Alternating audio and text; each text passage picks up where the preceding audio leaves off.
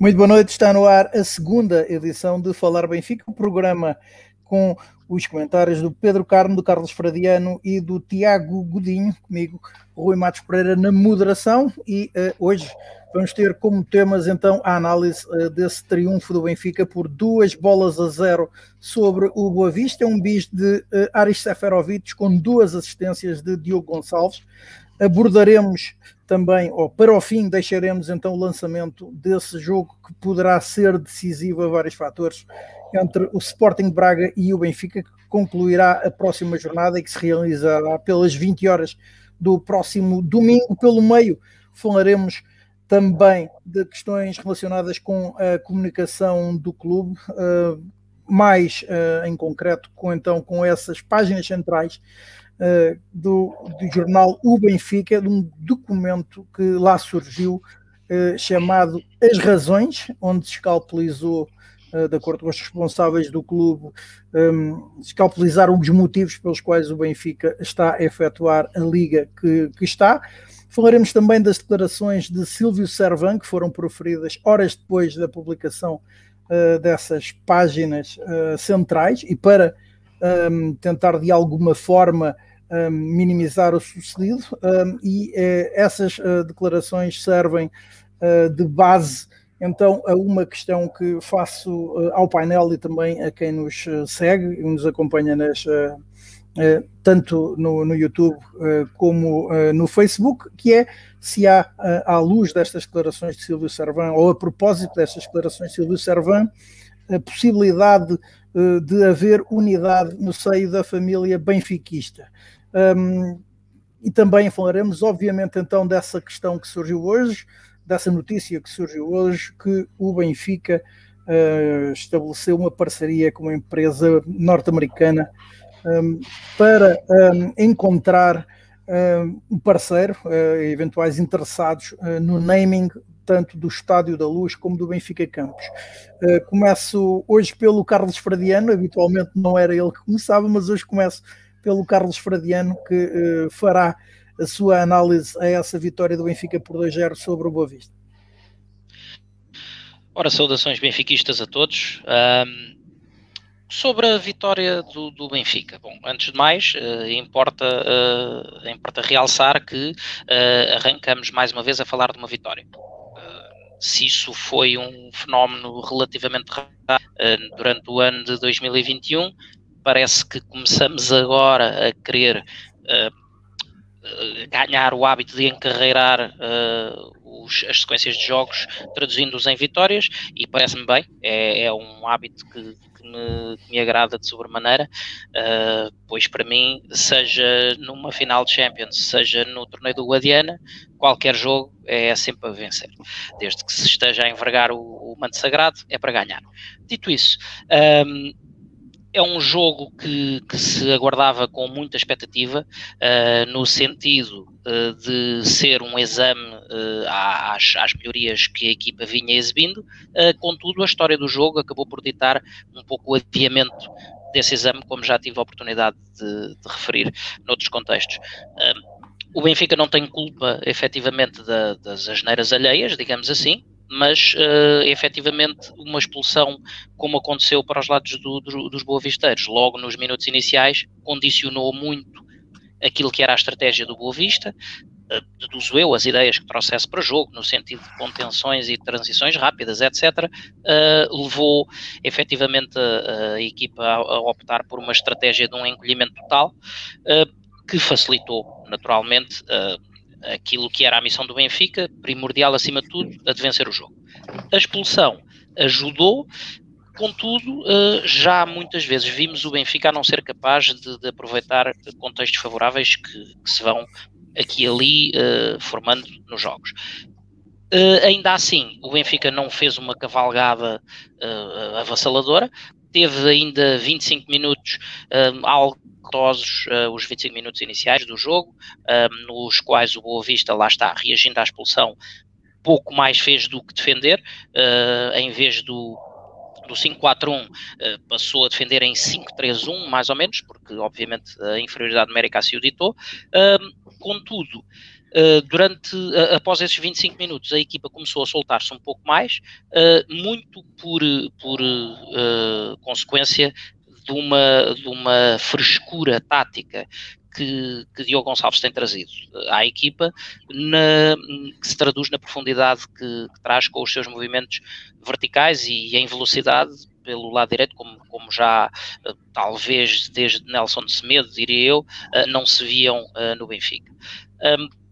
É de dois cruzamentos de Diogo Gonçalves que, que Seferovic, que mais uma vez falhou antes de começar a acertar, uh, mas faz mais um bis.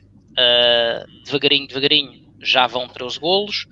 Uh, não é um prodígio, não é um jogador dotado de, de grande nota artística, uh, contudo, acho que a capacidade de trabalho uh, que tem para a equipa ninguém o pode negar, e certo é que vai aproveitando o contexto, também o, o maior apagamento de, daquela que se esperava que fosse a estrela da companhia em termos atacantes, Darwin Núñez, e vai marcando, e já é de longe o melhor marcador do Benfica.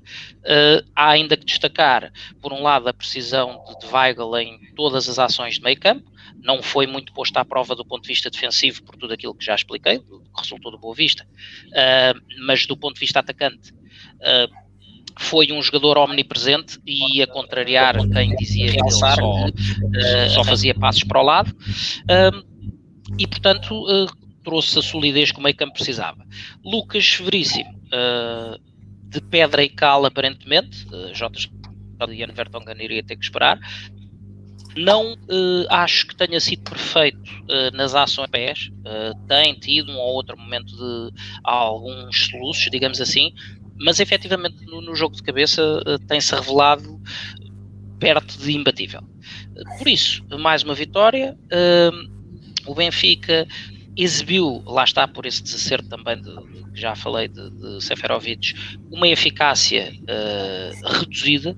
O Benfica faz uh, seis remates perigosos, um remate, mais um remate ao poste de, de Lucas Veríssimo uh, e apenas marcou dois golos. Valeu-nos, lá está, o bis de Seferovic.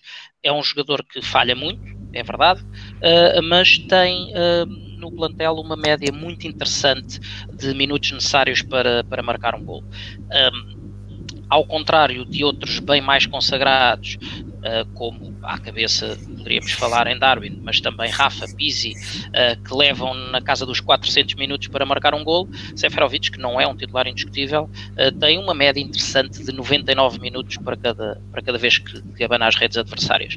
Por isso, quarta vitória, quarto jogo sem sofrer golos, o último que sofremos foi o gol de penalti contra o Moreirense, numa, numa asneira inqualificável de Grimaldo.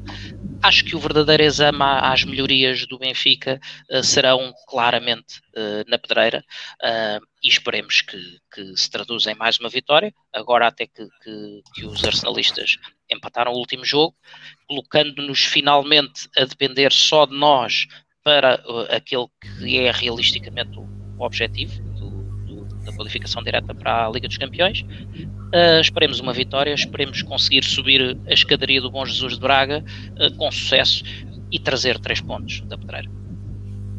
Uh, Pedro, agora a tua opinião sobre essa vitória do Benfica, sobre o Boa Boa noite a todos, saudações benfiquistas. Uh, isto depois de falar sempre a seguir ao Carlos é complicado, porque o Carlos descreve ao pormenor e na perfeição os jogos.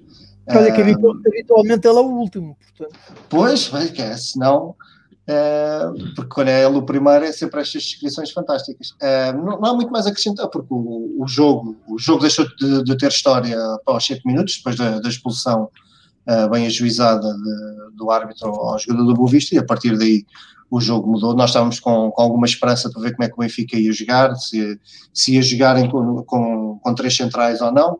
Por enquanto ainda não foi, ainda não, o Vertogen continua no banco e parece, pelas conversas de, de JJ, que irá continuar mais, um, mais uns tempos, uh, ou então não, porque já vimos também que o Jesus no, nos jogos grandes uh, gosta de, entre aspas, inventar.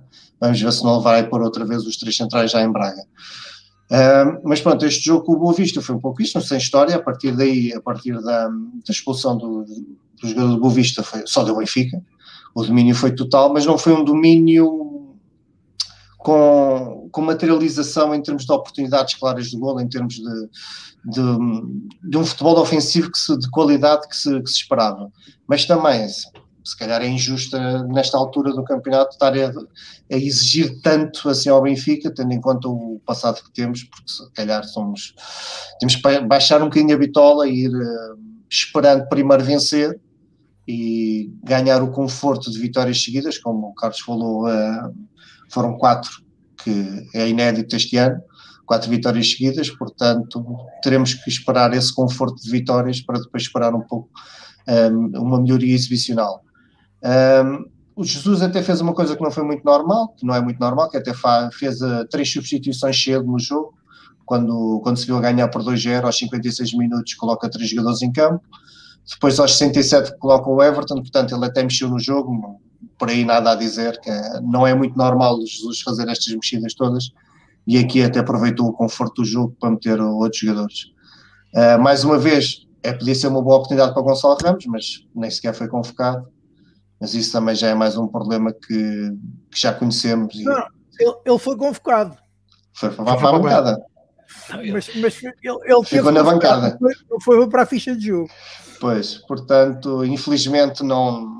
Eu aí nunca tive esperanças que Jesus fosse apostar no, no Gonçalo ou no outro miúdo qualquer da formação. Não, não é não é o habitual do JJ nesse tipo de, de situações.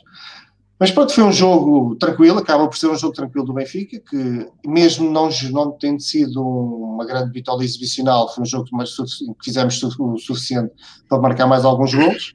Uh, mas pronto, não, não há muito mais a dizer depois do que tudo o Carlos disse, não, não houve nada de, de relevante no jogo para além de, do bicho do Seferovic, que lá está, não, é, não ser nenhum prodígio, e não é, que, que vá marcando. Já que joga, que vá marcando, mesmo que acabe por falhar sempre muitos antes de marcar, mas pronto, que vá marcando e que, e que seja por isto que ele seja elogiado, do que prefiro que ele seja elogiado assim desta forma, marcando golos, do que ter que ele jogar e não marcar. E agora vamos ver em Braga como é que. E sim será um, um desafio, mas é, mais à frente falaremos nisso. Tiago, boa noite. Queria tentar boa noite. a tua a tua opinião. Boa noite, boa noite a, a todos e a todo o auditório que nos está, está a ver e a ouvir. Uh, bem, na semana passada tinha dito que nós estávamos a lutar pelo segundo lugar e o Fradiano e o Carmo avisaram e bem que não dependíamos já só de nós. Uh, esta semana já dependemos só de nós e, portanto, o jogo com o Braga tem esse, tem esse uh, também interesse adicional que é o Benfica se vencer o Braga depende só de si para, para, para alcançar o segundo lugar uh, e, portanto, redobra a expectativa no jogo de sábado. Uh, e, portanto, sobre a partida em concreto, o Carlos e o Carmo já disseram grande parte daquilo que se passou. Eu ia-me centrar mais um pouco até naquilo que o Orlando Moura uh, tinha referido. Por exemplo, Pedrinho voltou, uh, embora note-se que é um jogador tecnicamente evoluído e que está melhor do que no início uh, da época, continuo a considerar que o Benfica tem um, o melhor extremo esquerdo sem conseguir jogar. Aquele que é mais efetivo neste momento para aquilo que é o jogo atual do Benfica uh, está na bancada que é, que é. Uh, portanto, Everton e Pedrinho vão, vão, Jesus vai alternando entre um e outro para perceber o que é que cada um vai dando, mas a verdade é que Sérvio é aquele que é mais efetivo, tanto na, na minha perspectiva neste momento, ofensivamente, como defensivamente para aquilo que é, que é o jogo Benfica. Depois, Diogo Gonçalves, mais uma vez, muito bem, uh, fundamental não só nos dois golos, como também naquilo, uh, em outros lances que Seferovic, principalmente, foi desperdiçando. Seferovic, apesar de tudo isso, uh, teve bem, fez aquilo que era, que era que lhe competia, marcou mais dois golos e, portanto, que marque que este ano na Pedreira faça aquilo que não fez no ano passado. No ano passado falhou três golos incríveis em Braga eh, que este ano ele acerte. Uh, outra nota, e pondo aqui na, mais na parte final, centrando-me aqui um pouco na parte final do comentário do Pedro, que é de facto Jesus mexeu cedo, a partir do momento que estava a vencer por 2-0. Também uh, percebeu-se que existiu ali uma, uma gestão dos cartões amarelos. Weigel e, e Tarapt tinham, já estavam amarelados, e portanto ele quis gerir, penso eu, um pouco essa situação a verdade é que tanto Gabriel como Pizzi e, e, também o próprio Everton, quando entraram, acrescentaram um pouco à equipa. E o Benfica, diria eu que depois do 2 a 0 e das substituições, uh, podia ter marcado mais golos, é um facto, mas pouco fez. Também, né? uh, é que Seferovic marcou dois, mas antes de os marcar também uh, teve pelo menos três ocasiões para fazê-lo. Sim, sim, mas eu estava eu eu já a referir-me é no pós-substituições. Pós e no pós-substituições a equipa do Benfica Uh, podia ter feito mais um ou dois golos, mas o jogo não foi tão fluido. Uh, mesma forma como tentámos uh, atacar, Pizzi e Gabriel não acrescentaram o mesmo dinamismo que estávamos a ter no meio campo com Weigl e, e, e Tarapt. e o jogo acabou por animar mais na parte final, até com a entrada de Chiquinho, que é outro atleta que de facto merecia mais minutos de jogo do que aqueles têm tido. E depois, por fim, a, a, gestão de Gonçalo Ramos, que de facto é, é, é, incompreensível. O Benfica, o Benfica, nesse dia, jogou umas horas antes em Viseu contra a Académica de Viseu uh, na segunda liga e é impressionante como é que Jesus, se não conta com o atleta para, para, para estar no banco, porque é que não o deixou jogar na equipa B? Estamos claramente uh, a, a, travar a evolução natural de Gonçalo Ramos, uh, o que de facto tem pouca, tem pouca, tem pouca justificação uh, e, portanto, vamos ver como é que vai ser gerido uh, até ao fim da época o Gonçalo, mas a perspectiva é que não seja para melhorar, mas sim para piorar, até pelo regresso de Darwin. portanto, o Gonçalo, o Gonçalo, provavelmente vai, vai, vai, continuar a ver muitos jogos na bancada e treinar com a equipa principal durante a semana. Ora, eu tinha uma oh, pergunta Tiago, para Tiago, também. Desculpa, Isso. só porque ainda é no tema Gonçalo, é que acabámos de, tirar um jogador que tinha marcado 7 golos em 4 jogos no arranque da época uh, e agora não joga em lado nenhum. Certo, mas, verdade. A evolução além dele não é nada positivo. Desse, além desse pormenor, e, e, focando no que tu disseste sobre a diferença que se sentiu no ritmo de jogo com o Vagal e Tarapto e depois com o Pizzi e Gabriel, um, e que mudou com Chiquinho, tem tudo a ver com uh, a velocidade a que esses jogadores jogam. Uh, independentemente uh, da, da, qualidade técnica que Gabriel tem, sabemos que retarda muitas vezes as tomadas de decisão. Pizzi é aquele jogador que também não prima pela velocidade e de repente tu tiras os jogadores que davam alguma verticalidade no centro, porque aí em termos de verticalidade ninguém bate o que o Diogo Gonçalves está a fazer neste momento, pelo menos. Um, e, e, depois Chiquinho volta a trazer alguma velocidade que se tinha perdido claramente no último terço do terreno. E se isso não dá que pensar sobre uh, a utilização de jogadores como uh, Gabriel e Pizzi e mais ainda em simultâneo, não sei o que dará. Um, eu tenho, uh, ou melhor, antes de perguntar um, sobre um, Darwin, uh, até porque há, pelos vistos, há declarações ou, há notícias que dão conta que Jorge Jesus está a trabalhar agora, ou tentar, tentar trabalhar emocionalmente com Darwin.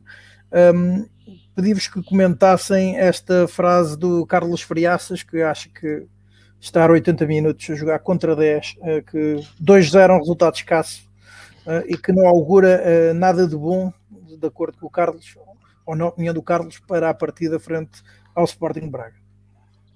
Pois é, vai um pouco aquilo, no, no seguimento daquilo que eu disse. O Benfica teve domínio total do jogo, mas não teve, não foi avassalador, não teve uh, oportunidades de gol claras em catadupa que, que todo o adepto gosta, e o adepto do Benfica também gosta, e a expressão. Esta época não temos tido isso, ponto. Seja contra 10, seja contra 11. É preocupante, é, é, preocupante porque revela que o Benfica está longe de, de ter uma qualidade de jogo uh, minimamente aceitável. E é preocupante porque pode vir a ser preocupante no futuro se isto não tiver melhores. Uh, vamos acreditar, é um pouco é esta questão, vamos, todos nós queremos acreditar que esta fase de vitórias, estas quatro vitórias seguidas, terão no, a continuar terão um seguimento de serão acompanhados por uma melhor qualidade exibicional.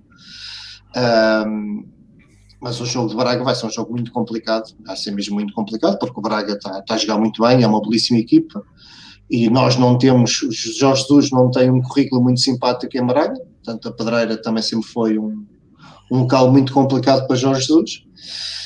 Uh, vamos ver. Uh, lá está. Uh, Seferovic não é aquele jogador que não é, não, é, não é um matador. Apesar de ser o melhor marcador, não é um matador. Precisa de muitas oportunidades para, para marcar.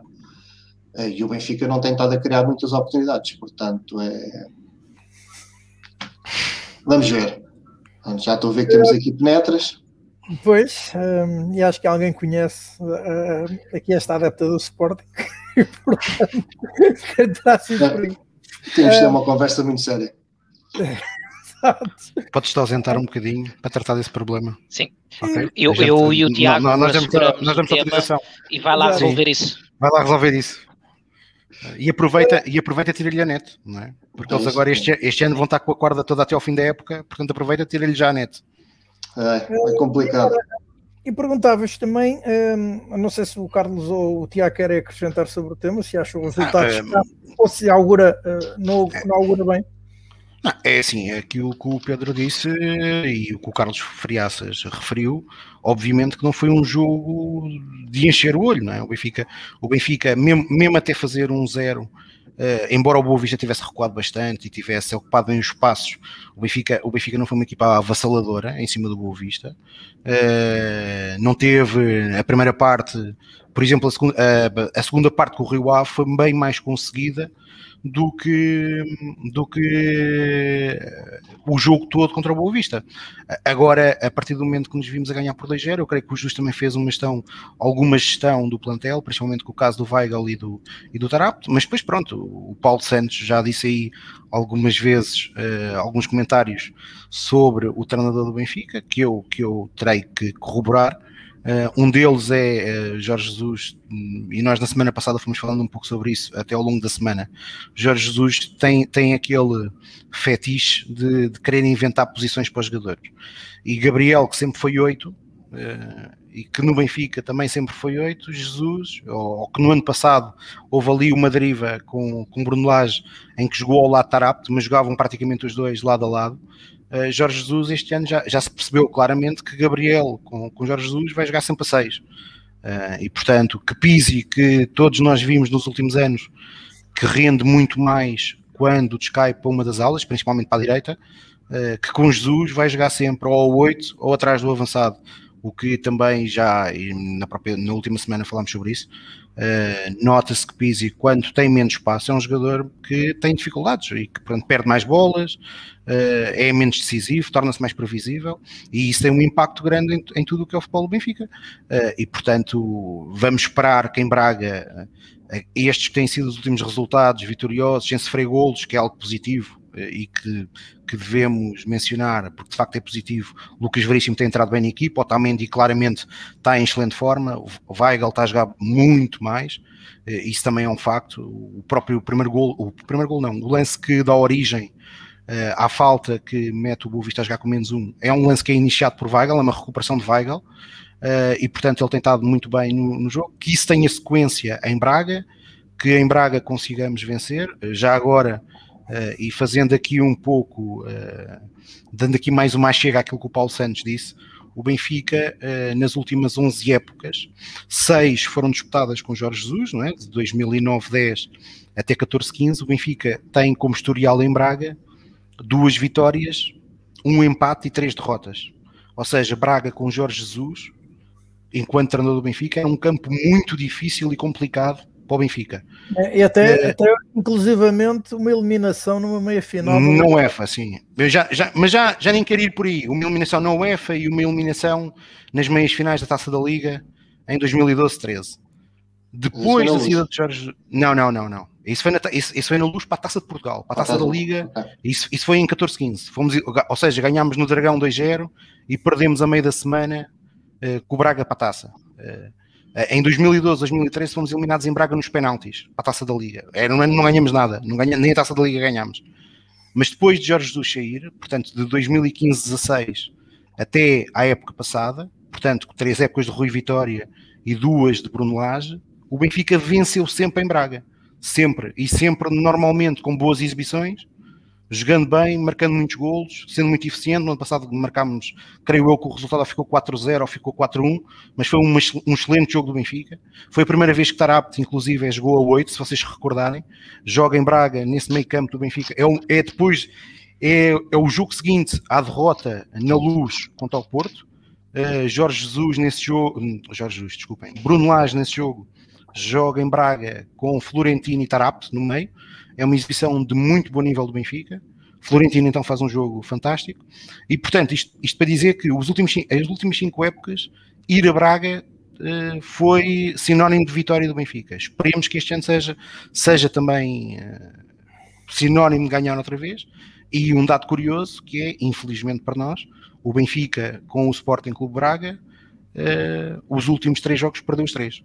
Portanto, perdeu na luz com Bruno Lage, perdeu novamente na luz, com, já com Jorge Jesus, e fomos eliminados nas meias finais da Taça da Liga em janeiro por Jorge Jesus.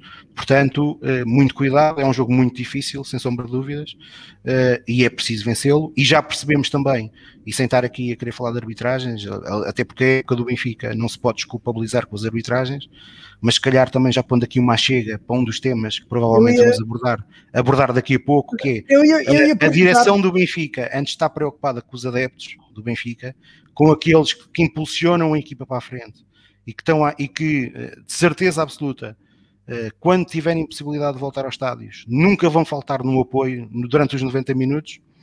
Uh, antes de se preocupar com eles, deve-se preocupar é com aquilo que se passa e aquilo que se passou ontem no jogo do Sporting Clube Braga, no lance da grande penalidade, com VAR, com VAR é muito grave.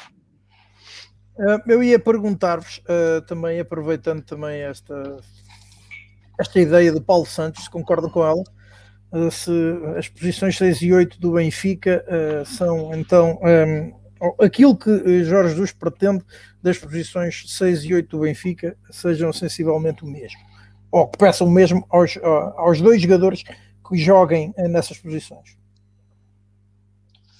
Não sei se será bem, apesar de perceber o que o Paulo está a querer dizer, não sei se será bem assim, porque, eh, portanto, em termos de, de jogadores como, como os têm sido mais titular, com mais tempo de, de, jogo, os titulares habituais, o Weigl e o Tarap, são jogadores com perfis diferentes e têm funções em campos diferentes.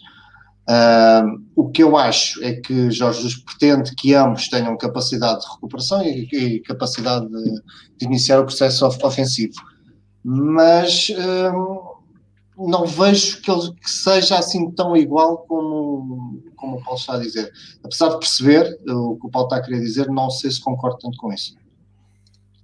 Sim, também, tu, não, também não subscrevo também não subscrevo. Percebo o que é que o Paulo está a querer dizer, mas creio que Jesus disse é, é óbvio e evidente neste trajeto dele agora, como anteriormente, que ele quer coisas diferentes do número 6 e do número 8. Eh, e, agora, o, o, que, o que Jorge Jesus, uh, e isso tenta sempre fazer, e é algo que, é, que vem sempre sempre, que vem de sempre, é, é, é, rígido, não é? Ou seja, Jesus pode não ter jogadores para se ir a jogar, mas quer sempre se ir a jogar. Jesus pode não ter o número 8 que se encaixe no sistema, que da forma como ele preconiza o sistema, mas ele vai tentar arranjar alguém no plantel que faça isso. Ou seja, ele nunca consegue moldar o plantel que tem para um sistema tático que favoreça os jogadores uh, que ele tem ao seu dispor. Uh, tenta sempre fazer o oposto, que é, que é moldar plan, os jogadores que tem àquilo que ele, que ele, que ele quer fazer. Isso por vezes tem virtudes, mas muitas das vezes tem, tem, tem, tem, tem agravantes graves. Eu, já, eu, eu, na semana passada já referi isso. O Benfica, na época que é bicampeão com o Jesus, o Benfica chega a dezembro com Enzo Pérez ainda na equipa. Portanto, basicamente, nós tínhamos como seis o Samaris e tínhamos como oito o Enzo Pérez. E o Benfica só, tinha, só, só, teve uma derrota até dezembro, foi em Braga. Perdemos em Braga. o Braga, na altura, por, por coincidência, treinado por Sérgio Conceição. Um, e o Benfica, depois de ser, e portanto chegamos a, a dezembro com 6 pontos de avanço, uh, e depois com, quando o Enzo Pérez uh, é, acaba por ser vendido para o Valência, o Benfica, dessa altura, de janeiro até ao fim do ano, o Benfica perde 12 pontos. Uh, portanto, porquê? Porque é quando, é quando Jorge Jesus começa a apostar em, em Pizzi a jogar a 8, e não era a mesma coisa, ou seja, ter Pizzi a 8 e ter Enzo Pérez é, é, é, uma diferença significativamente grande e o Benfica sentiu muitas dificuldades nessa ponta final da época em conseguir manter a vantagem que tinha face ao segundo classificado, que na altura era o Futebol Clube do Porto. Fomos campeões, ainda bem, mas notou-se muitas dificuldades e, portanto, eu creio, eu creio, eu creio que, que, que Jesus, acima de tudo, tem o seu sistema montado e depois tenta tenta moldar os jogadores que têm ao seu dispor ao seu sistema. E depois, pronto, é aquilo um pouco que o Pedro disse há pouco, que é, e depois nos jogos grandes eh, tem sempre um efeito imprevisível que ele, que ele como, tem, como tem a mania que é um estratega, tenta sempre criar algum efeito de surpresa. No Dragão este ano, por exemplo, correu bem, a ideia dele até foi bem pensada, até pelo, pelo poderio físico que Marega tem, e portanto ele jogou na altura com o Tavares e com o Grimaldo na esquerda, que foi algo que não, que não era expectável para quem, para quem antes do jogo. Em Alvalade uh, tivemos aquela nuance uh, que ainda foi pior, que foi jogar com, com os três centrais, uh, que ainda por cima tiveram, quase que morreu por terra quando Jardel se lesionado. Carlos, pedia-te uma opinião também sobre esta Sim, a ideia do Paulo tive aqui, tive aqui um ligeiro Sim. Tive aqui um ligeiro problema técnico, perdi aqui um, minutinho ou dois da, da conversa, mas pareceu-me que a conversa esteve muito centrada uh, no meio campo e nesta questão de, de colocação de, de Kevin Gabriel, 6 ou 8, Pizzi 6 ou 8, etc. Uh, eu confesso que, conhecendo o tal fator uh, de invenção que, a que Jesus já nos foi ao longo dos anos, tenho mais medo da opção dos três centrais. Uh, acho que eh, tem-se tentado, tem-se, tem ele, tem Jorge Jesus tentado a aplicação dessa tática, mas uh, os resultados efetivamente não são bons, porque uh, tirando o jogo com o Arsenal, que se empatou na, na primeira mão agora do, dos oitavos, dos 16 avos da Liga Europa, os outros jogos acabaram por se saltar todos em derrotas, independentemente pode-se discutir se a derrota, por exemplo, o Sporting eh, com algum, alguma dor no último minuto do jogo, uh, mas o que é certo é que a tática de, de, de, três centrais, que supostamente deveria eh, traduzir-se num, num 3-4-3, uh, a grande verdade é que depois os laterais, cada vez que a equipa é, é, é sujeita a algum tipo de pressão, os laterais recuam uh, e acaba mais por ser um 5-3-2 mais do que outra coisa. Um, não quer dizer que não tenha resultado uh, num comportamento relativamente competente, apesar destes resultados, uh, relativamente competente a defender, mas torna a equipa totalmente inócua uh, a atacar. E nós uh, já discutimos aqui na, na abertura que, um, em virtude do que são os últimos resultados, agora o Benfica depende só de si para chegar até ao segundo lugar.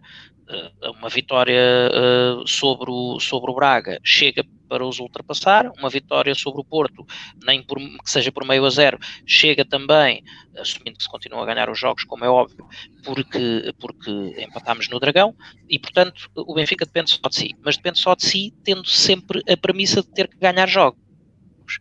E, e, uma, das, uma das minhas grandes lutas desde há muitos anos uh, em relação ao Benfica é um pouco, uh, especialmente nos jogos grandes, defendo uh, os meios campos a três Contra aquela ideia romântica de que o Benfica tem que jogar sempre em 4-4-2, porque sempre foi assim ao longo da história e os dois avançados dão mais peso atacante, etc, etc.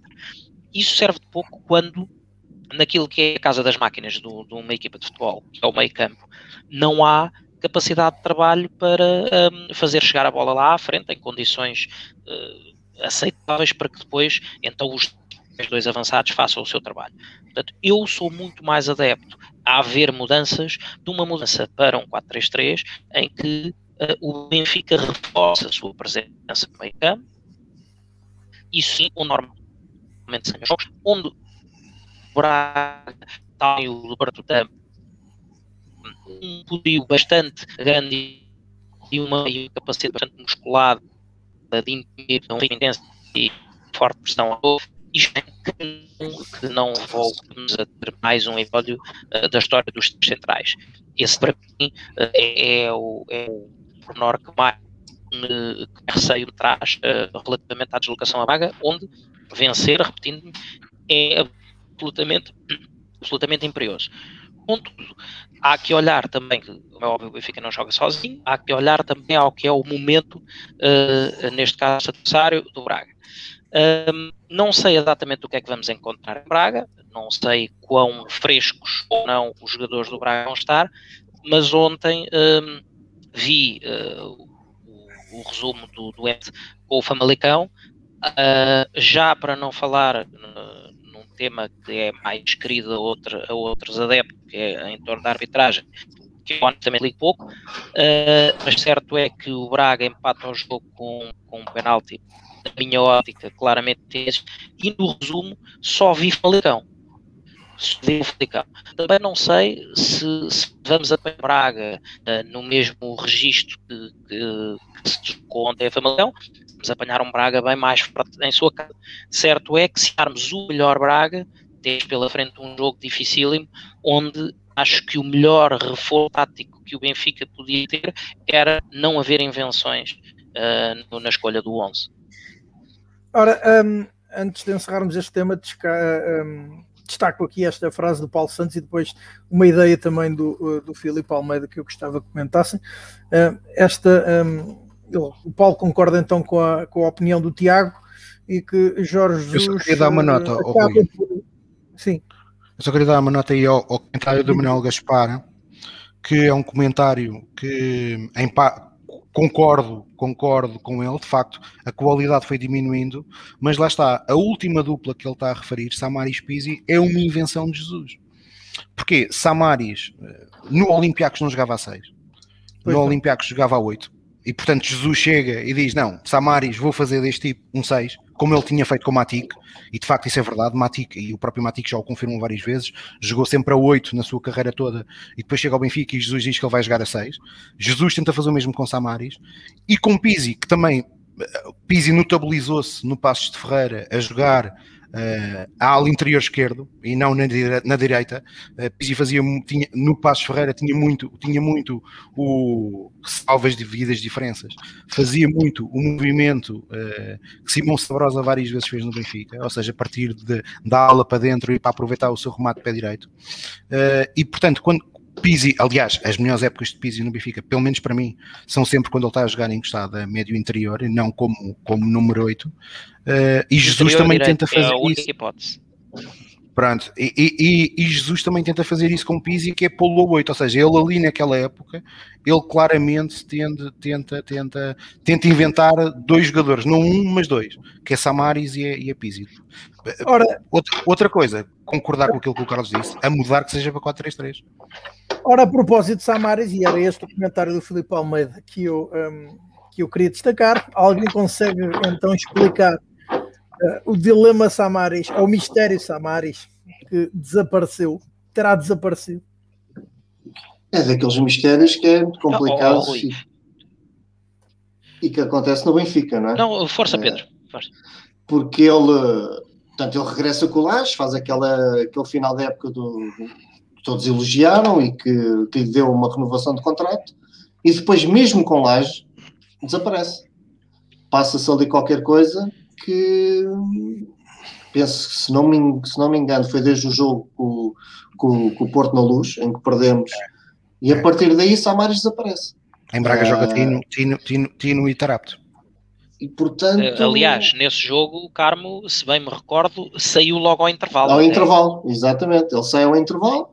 E, e, nunca mais. Agora surge esta conversa de se calhar vai ser operado. Eu eh, eh, confesso, pode ser. Não, não estou lá dentro, não sei confesso que me causa alguma estranheza que seja preciso tanto tempo de ausência Exato. do jogador e tanto comentário de adeptos e afins para finalmente uh, vir-se falar na lesão crónica, uh, vir-se falar que se calhar vai ter que ser operado.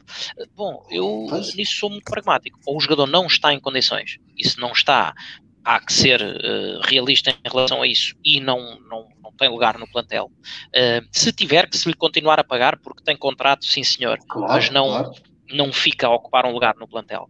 Uh, agora, um, surge isto, eu confesso, nunca tinha ouvido em torno do Samaria, já, já ouvi muitos outros boatos, e chamo-lhes boatos porque até agora nunca tive confirmação de temas relacionados com o Samaris, uh, mas de repente, assim do nada, surge agora esta questão de uma lesão crónica.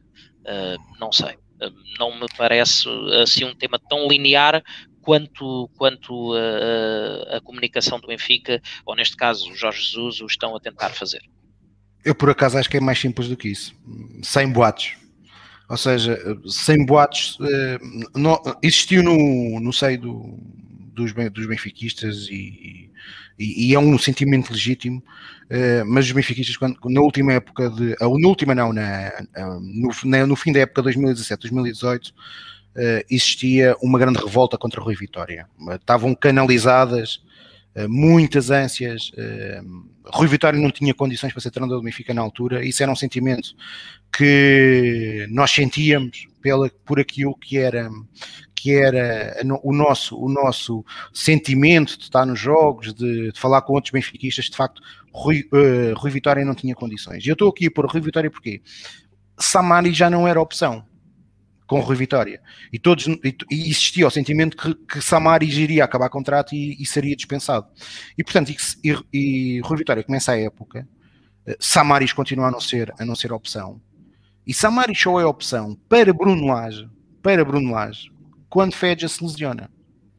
Ou seja, se vocês forem analisar uh, os primeiros 11 do Benfica, há uma coisa que é evidente. Bruno Lage começa a jogar em 4-4-2 e inclui uh, logo no primeiro jogo com o Rio Ave João Félix e inclui outro jogador, que é Gabriel. Gabriel começa logo a jogar muito mais com, com Bruno Lage. Uh, mas é Fedja, Gabriel. Só que Fedja lesiona-se no jogo da Taça de Portugal em Guimarães a meio da semana. E entra Samaris. Eh, e eu por acaso estava com o Pedro Carmo eh, no jogo para, o campeonato a seguir. A primeira vez que Samari joga com Gabriel é no jogo seguinte, eh, em casa com o Guimarães. E portanto, e depois a partir daí, de facto, Samaris faz uma segunda volta fantástica. até Gabriel se lesionar, o Benfica está a jogar muito à bola. Depois com Florentino, Samaris deixa, passa de jogar a 6 porque joga mais time e o Samaris assume mais a posição de Gabriel. mas claramente o que me parece, e vocês disseram isso, já no ano passado, se vocês recordarem, quando o Benfica começa uh, a época, e começamos com o jogo da Supertaça, no Algarve, Samaris não joga. Quem joga é Florentino e uh, Gabriel.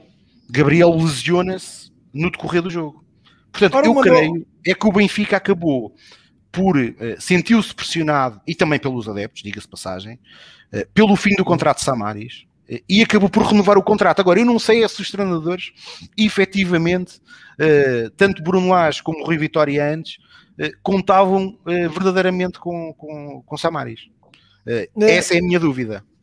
Oh, oh, Tiago, mas tu tocaste aí, num, tocaste aí, num ponto, tocaste aí num ponto muito importante, que é uh, Samaris tem sido considerado como opção apenas para a posição 6. Independentemente de ter vindo rotulado com outras posições, jogava a 8, até chegou a jogar a 10, segundo consta, uh, no Benfica só tem sido opção como número 6. Uh, eh, e quando, e tu disseste bem, estava atrás de Feza, né?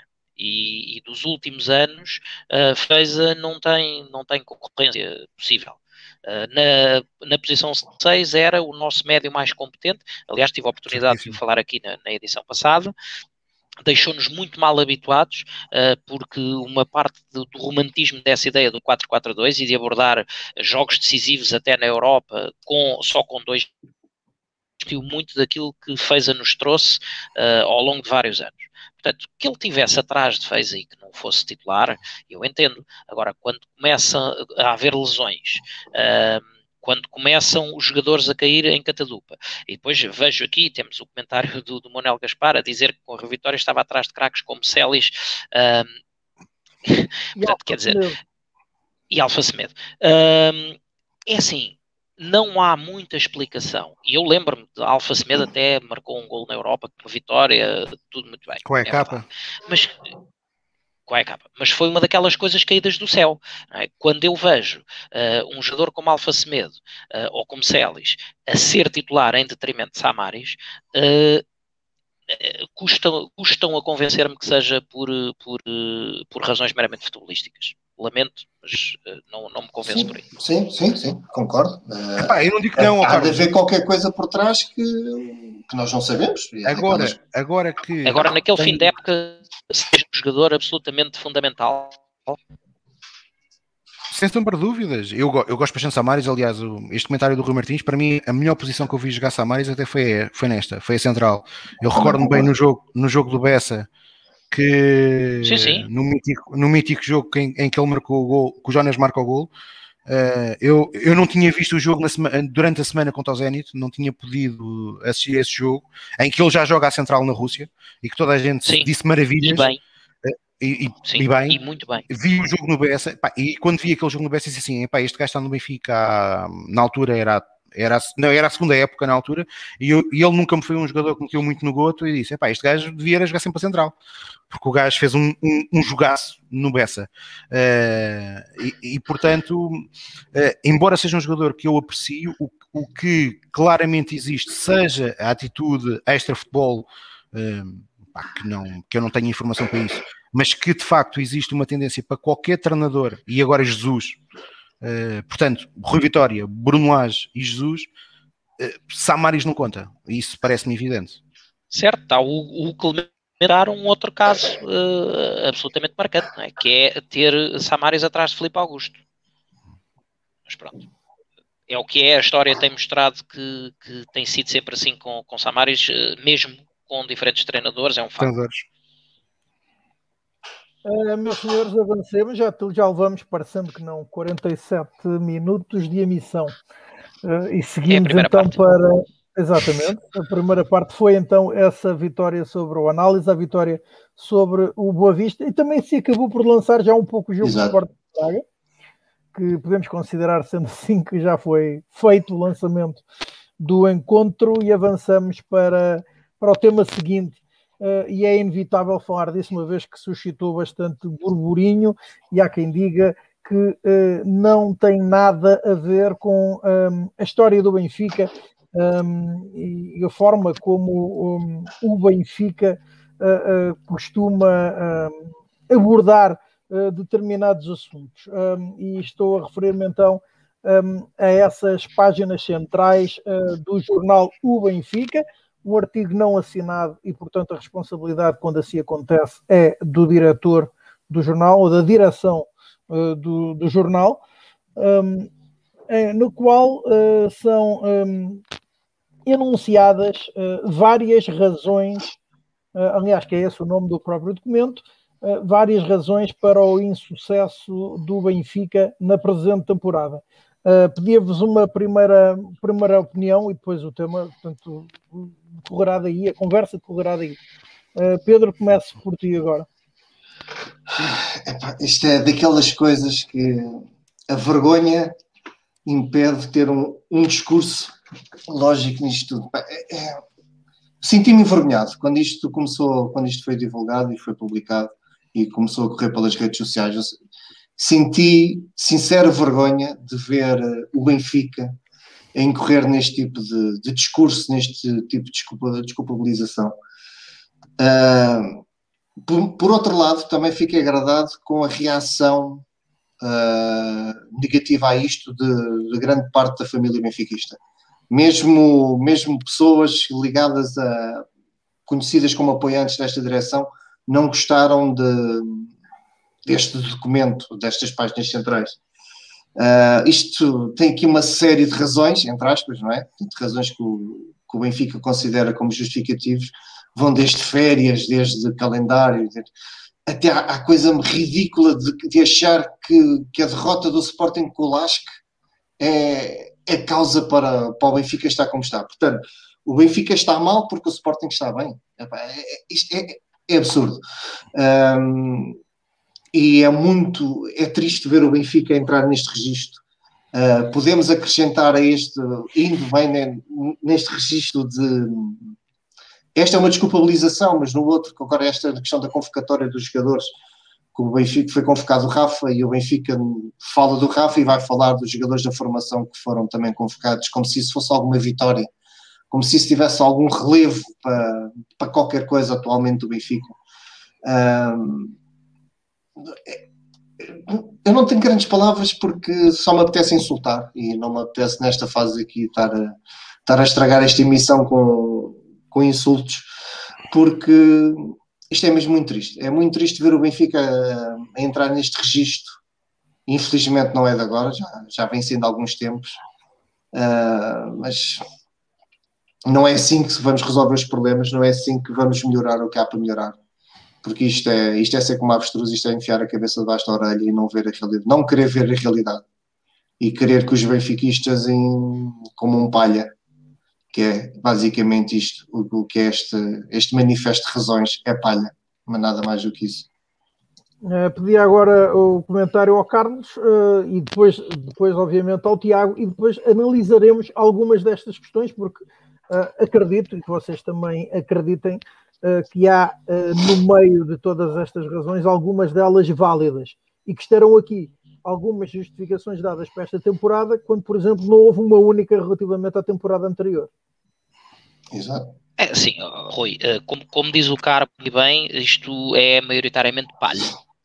Não quer dizer que não possa haver no meio deste, deste desfiar de lamentações uh, um ou outro ponto em que, em que haja alguma razão, algum infortúnio, quiçá, uh, mas isto é maioritariamente palha, porque discute que o Sporting teve mais férias, uh, porque não precisou, como o Benfica, de ir disputar uma, uma pré-eliminatória da Liga dos Campeões. Bom, isso tem a ver com os objetivos uh, a que a equipa se propôs uh, ou uma direta medida dos objetivos que conseguiu atingir na época anterior. Uh, também o Benfica teve que jogar uma final da taça, que se não tivesse lá chegado, obviamente tinha um calendário mais, mais desafogado. portanto, tudo bem parece-me que não é por aí. Depois, queixamos-nos que uh, o jogo com o PAOC uh, é depois de uma dupla data FIFA na qual o Benfica teria perdido uh, uma série de internacionais. Bom, se o Benfica quer ter um plantel com jogadores com valor, com, é natural que o componha de jogadores maioritariamente internacionais pelas mais diversas seleções, já que não temos a famosa espinha dorsal da, da seleção nacional, eh, e portanto é natural, o planeamento tem que ser feito tendo em conta eh, que as datas FIFA, que, que são uma coisa quase sagrada, quase escrita na pedra, ehm, não, não, nunca são, nunca são alteradas e, portanto, uh, quando se programa uma época e que se sabe que tem que se fazer uma pré-eliminatória, o que quer que seja, ehm, há que contar com isso e há que programar atempadamente o calendário. Depois eh, fala-se, lá está, como o Pedro disse, que, que, a derrota que o Sporting teve com o Las Klinsk, que, que, os deixou fora da Europa, é que faz com que eles estejam bem.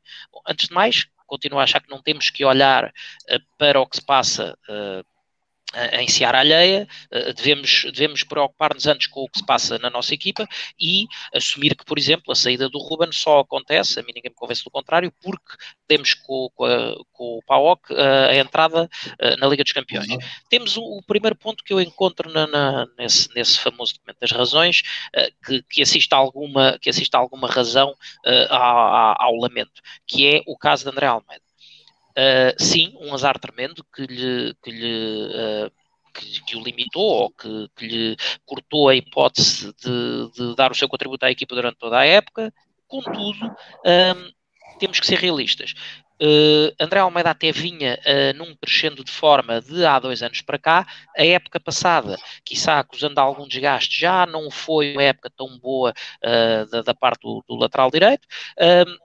E, e, portanto, foi mais, foi mais o culminar do azar que, que já se vinha a formar, uh, porque ele terminou a época com uma fissura de esforço, uh, etc. Havia já ali uma série de debilidades físicas por excesso de utilização e, portanto, uh, acabou por culminar no, também no, no, na lesão grave que teve. de qualquer forma, se não fosse a já tão anunciada teimosia, de, neste caso de Jorge Jesus, em insistir com Gilberto, provavelmente. Um, já teríamos Diogo a dar o contributo que tem dado à equipa há mais tempo e, portanto, se calhar o, o tema de André Almeida, o tal como eu digo, em que há, haverá alguma razão para o lamento, um, já não seria sequer tema. Depois Pois bem, temos os jogos com o Nacional e com o Braga, onde havia muito, muitas ausências. Aliás, o Tiago já, já mencionou isso na, na semana passada. Aí podemos eventualmente queixar de que a coisa não nos correu como queríamos. Mas depois elencamos casos como o Palhinha uh, ser ou não ser suspenso. O que é que isso tem a ver com o momento de forma do Benfica? Fala-se que a luz no, agora na eliminatória europeia mudou-se para Roma. Ok, mas Londres também se mudou para a Grécia. Foram dois jogos em campo neutro. Portanto, também não é por aí. Uh, Fala-se na questão dos penaltis e que é, é, é o caso quase histórico, que estamos à jornada número não sei quê, sem penaltis marcados. Ok, há uh, alguns lances que deveriam ter sido penaltis. Mas eu vou terminar uh, a minha, a minha uh, análise às razões apenas com dois aspectos. Um, os quatro jogos de que o Benfica se queixa de termos tido problemas arbitra na arbitragem, digamos assim, que são os quatro empates seguidos, uh, contra o Nacional na luz por 1 a 1, uh, contra o Guimarães na luz por 0 a 0 uh, e depois fora em Moreira de Cónegos e em Faro, ambos por 1 a 1. No jogo com o Nacional, o Benfica entrou bem no jogo, adiantou-se por Chiquinho e desapareceu por simplesmente. O Benfica faz três remates à baliza em 90 minutos e sofre o um empate num lance em que João Ferreira, um miúdo, é? uh, estava literalmente a dormir e deixa-se antecipar pelo jogador do Nacional que faz o empate. Contra o Guimarães, rematamos 22 vezes à baliza, mas completa, uh, eh, 22 vezes, perdão, mas daí só conseguimos meter 5 remates enquadrados com a baliza. Mais, temos a curiosidade que entre o minuto 17, que é um remate de Everton, e o minuto 79, que é um de Tarap, o Benfica não acertou na baliza vez nenhuma. E vamos dizer que a culpa uh, é do, dos árbitros. Uh, Contra Moreirense, o famoso jogo, nas palavras de Jorge Jesus, da paulada, usando até as palavras dele, sofremos um golo numa ocasião fácil de controlar. Fazemos um monte de remates, apenas um golo. E depois temos aquela asneira do Grimaldo, totalmente aliado do que é que se estava a passar, que faz um penalti ao nível dos distritais. E mais uma vez vamos nos queixar da arbitragem. E por fim, uh, contra o Farense, o Benfica faz dois remates um, e mais uma bola oposta em 90 minutos. E além disso, fica um penalti por marcar para cada lado. Porque há aquele lance do Nuno Tavares. Portanto, é, é disto que nós nos queremos queixar, centrar-nos no, no, nas queixas de arbitragem, quando temos tanto por fazer do nosso lado. No janeiro fatídico, Uh, em que o Benfica se lamentou que teve oito jogos, é verdade, o Porto também teve oito jogos e o Braga teve nove. Okay? Portanto, uh, Pá, não é por aí. É, é, mais uma questão de jogar a bola. E depois, uh, a eterna conversa de que uh, não temos tempo para dar as, as, instruções e os movimentos e a tática aos jogadores porque jogamos 3 em 3 dias. Se não queremos jogar 3 em 3 dias, temos que assumir ambições de equipa pequena e temos uma prova só uh, para jogar uma vez por semana que não é consentâneo com a história do Benfica. Se conseguirem convencer os benfiquistas que é isso que queremos, é uma equipa preparada e um plantel preparado para ter um jogo por semana, muito bem. Não é esse o meu Benfica. E pelos vistos também não é este que o Felipe Almeida aqui disse, que então eh, uma das razões, essa de ser eliminado precocemente das competições europeias, ser um trampolim para o sucesso no campeonato, demonstra a pequenez dessa direção e depois conta então um, que foi um dos adeptos do Benfica presentes nessa goleada imposta pelo Basileia ao Benfica na fase de grupos da Liga dos Campeões, em que a equipa, além de ter perdido este jogo por 5-0, perdeu os restantes e, e, alcançou 0 pontos. Um, Tiago, pedia-te a tua opinião agora. É, eu, eu, eu vou falar sobre isto, um, não analisando bem aquilo que foi escrito, mas dando aqui um exemplo daquilo que é para mim o Benfica. Uh, em 1993, o Benfica sofreu um dos maiores ataques uh, feitos por um dos rivais. Perdeu um, em semanas três dos seus principais jogadores. Arriscou-se a ver outros, outros, outros jogadores a sair. Vivia numa convulsão diretiva brutal. Uh, os, os, rivais, um era bicampeão nacional, que era o Futebol Clube do Porto. o outro estava-se a reforçar como nunca, à nossa conta, o Sporting, e o Benfica, que poucos contavam, acabou por ser campeão. E acabou por ser campeão porquê? Porque. E venceu a taça também. Não, não, não, não, não, não. Fomos eliminados pelo Belenenses na taça, no, no Restelo. Uh, fomos, foi, foi no ano que fomos às meias finais da Taça das Taças. Uh, mas ah, o Benfica exato. conseguiu ser campeão porque foi Benfica. E o que é que é ser Benfica? O que é que é o, o ser Benfica é fazer das adversidades forças. E foi isso que o Benfica fez em 93, 94. Aquele plantel, aquele treinador, aqueles jogadores foram suficientemente fortes para, independentemente da instabilidade que reinava no clube, independentemente de o salário não cair eh, todos os meses no dia certo, fizeram de todas as, essas adversidades força. E no fim foram campeões numa época absolutamente brilhante, golearam o Sporting eh, em Alvalade, ganharam na Luz, ganharam ao Porto eh, na Luz, Uh, empataram 3 a 3 na primeira jornada do campeonato no, na Antigas Antas, com uma arbitragem que roçou uh, um verdadeiro escândalo, porque nós falamos agora de vez em quando das arbitragens, mas se nós nos recordarmos as arbitragens do final da década de 80 e 90, todos sabemos o que é que eram, uh, e portanto é isso que é o Benfica, ou seja, o Benfica faz das, das adversidades, que são próprias da vida, de qualquer um de nós, faz força.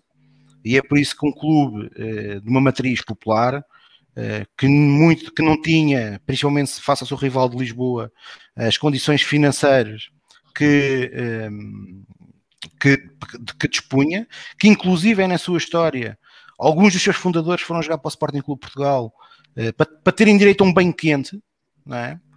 e o Benfica continua a ganhar. Porquê? Porque fez as suas adversidades eh, forças. É isso que é o Benfica. É isso que é o Benfica. Portanto, aquilo que nós uh, assistimos na sexta-feira não é o Benfica, com certeza. Aquilo não é o Benfica. Quem escreveu aquilo não é do Benfica. Uh, e quem escreveu aquilo, eu até, eu até uh, e sou insuspeito, porque todos sabem qual é a minha posição ou qual é a minha opinião sobre o atual presidente do clube. Eu até diria que Luís Filipe Vieira, até acredito que Luís Filipe Vieira, quando, quando leu aquilo, sentiu vergonha e até deve ter dito: epá, não é preciso exagerarem. Nós temos que tentar arranjar aqui umas desculpas, epá, mas não vão tão longe, que isto também é demais. Portanto, aquilo não é Benfica. É só isso porquê que eu vocês, Porquê vocês acham que aquele documento surgiu? E, e, e, faço a pergunta isto porque o Benfica vinha de, se não me engano, na altura já de duas vitórias seguidas, estava a subir de forma. Um, e pronto, eh, qual é o vosso, no vosso entender o timing de se há é alguma é razão para, para, para surgir e nesta altura em concreto? Porque é preciso ir criando uma narrativa uh, que a época foi um insucesso devido a fatores externos. Isto é, é, isto é um sentimento que não é Benfica, mas é muito português, que é tudo tem culpa, menos eu. É? é? aquela velha máxima. Toda a gente tem culpa. Eu que fiz, não tenho culpa nenhuma, porque foi tudo fatores externos.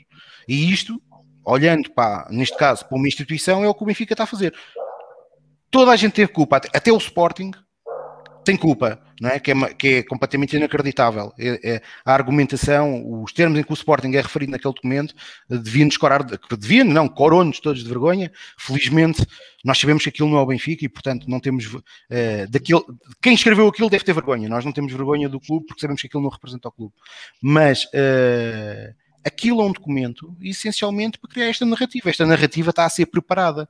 É a narrativa do Covid, é? Reparem, nestas últimas declarações, o único, embora com umas declarações um, um pouco inócuas, que ao menos teve alguma hombridade, até foi Rui Manuel Costa que sem apresentar justificações, mas disse, não, somos, somos responsáveis, há aqui muitas responsabilidades, temos que ser homens, nós depois não sabemos bem o que é que isso significa, mas uh, para, aquilo que passa para dentro do balneário, mas quer dizer, o, o Benfica, uh, os principais responsáveis, o, os seus dirigentes, principalmente, o nunca são culpados nada.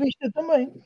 Disse, disse, o presidente disse que era ele o principal era responsável. O principal responsável. Sim, mas depois, mas depois parou uma série de variáveis que nunca Depois dispara para todo lado. nunca foi um deles.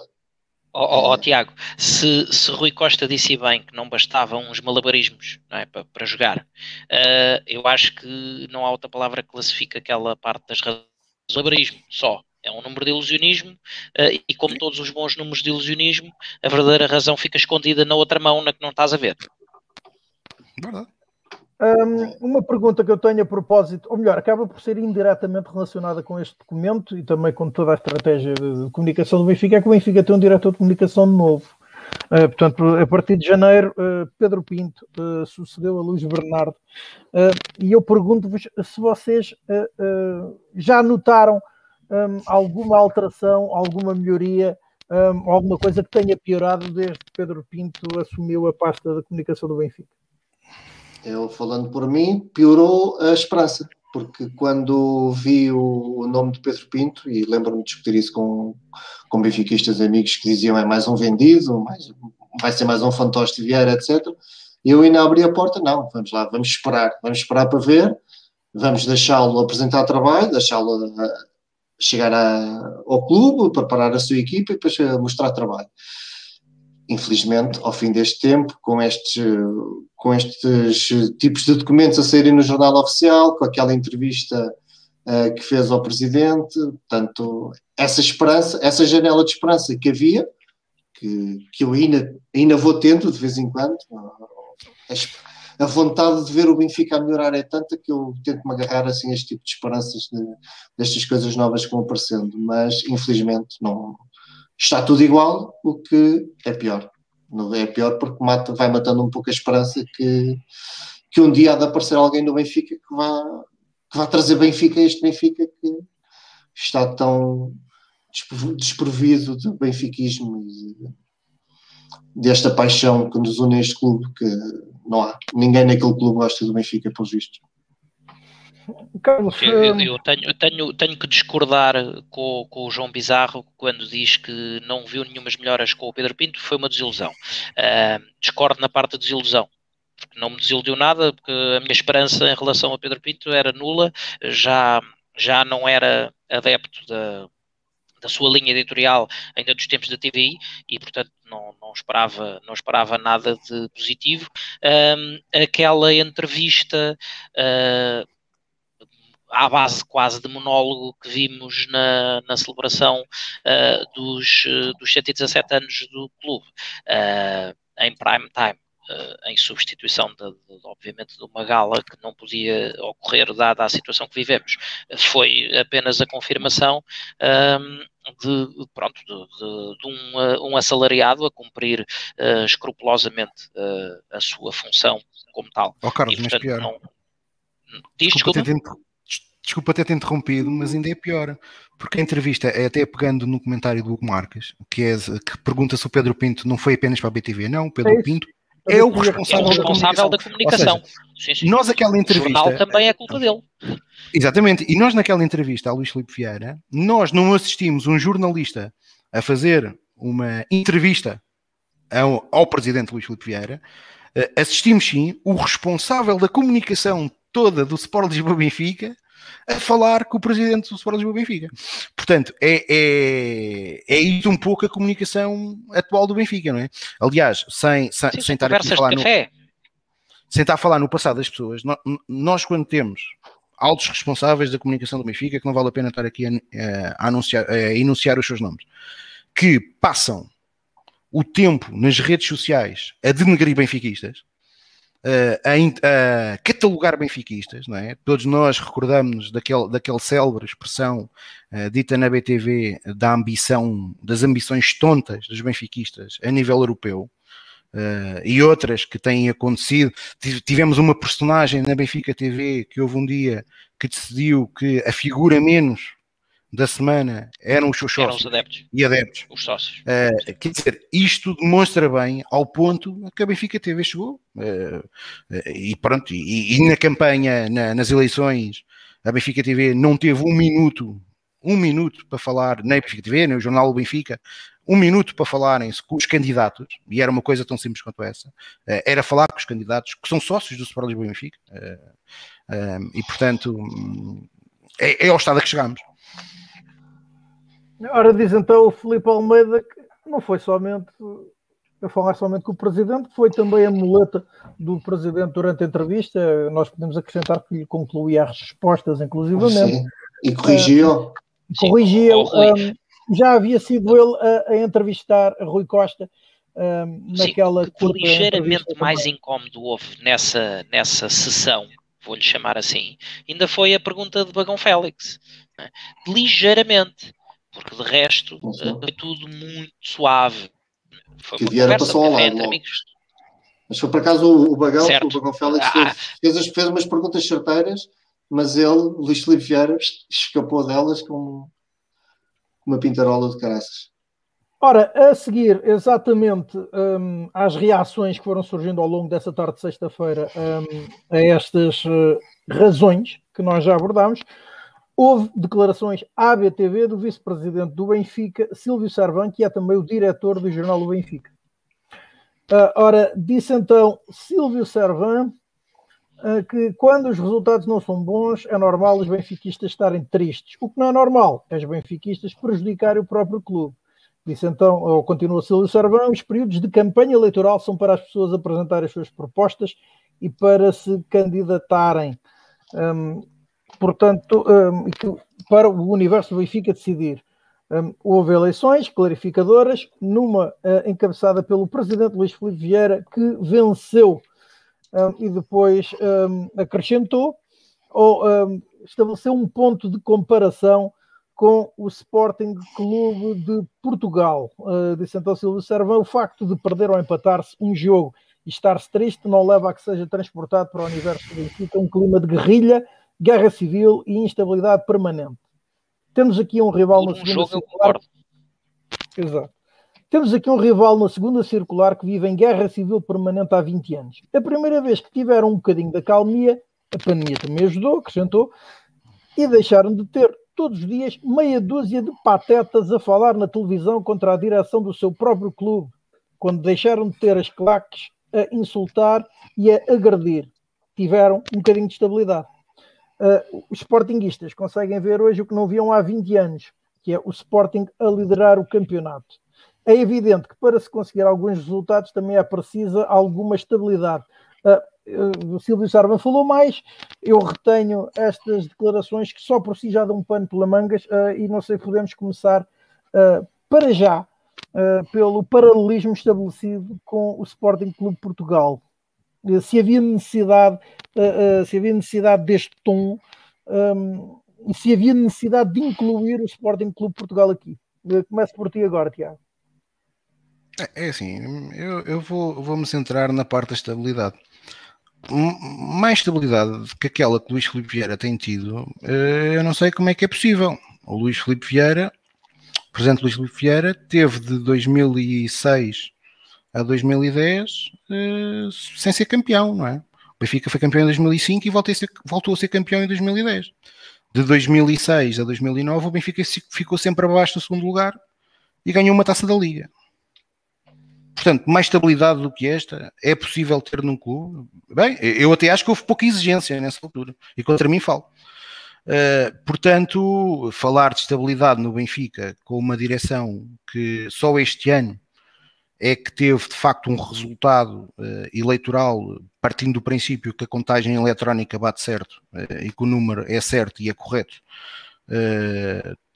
teve-se hum, perto de 40% dos benfiquistas discordantes, não é propriamente instabilidade. Aliás, o Benfica, mesmo agora, quando apresentou o seu relatório e contas, basta ver que o jogo com o Standard Liège não, não existiu instabilidade no jogo o Benfica foi apoiado pelos seus adeptos. Portanto, isto é mais um argumento da, da saga uh, de criar uma narrativa. Se vocês não se importarem, eu vou, eu, vou, eu vou tomar aqui um bocadinho de tempo para vocês terem aqui a cronologia correta. 11 de fevereiro, José Eduardo Muniz, artigo de opinião no jornal o Record. O caráter de cada um mete-se nas situações em que a adversidade bate à porta. Este é o senhor vice-presidente do Benfica, que teve 30 anos sem pagar cotas do Benfica. Se os benfiquistas quisessem ver livros de Vale Azevedo, por exemplo, em 2000, que é um, que é um marco histórico para nós, não foi com, com José Eduardo Muniz que nós contámos, porque na altura não pagava cotas. 28 de fevereiro, Luís Filipe Vieira. A, a, a, a última declaração uh, dos Pulhas, uh, dirigida aos adeptos do Sport Lisboa Benfica. Dia 5 de março, vice-presidente Varanda Fernandes. O Benfica é um clube democrático e tem de ser aberto à crítica. A crítica, quando é construtiva, de boa fé e defende o Benfica. Acho que é bem-vinda e deve ser acolhida por todos. Este é o mesmo senhor que em 2009 dizia que Luís Filipe Vieira antecipava eleições uh, porque tinha medo da democracia. 11 de março, Jaime Antunes.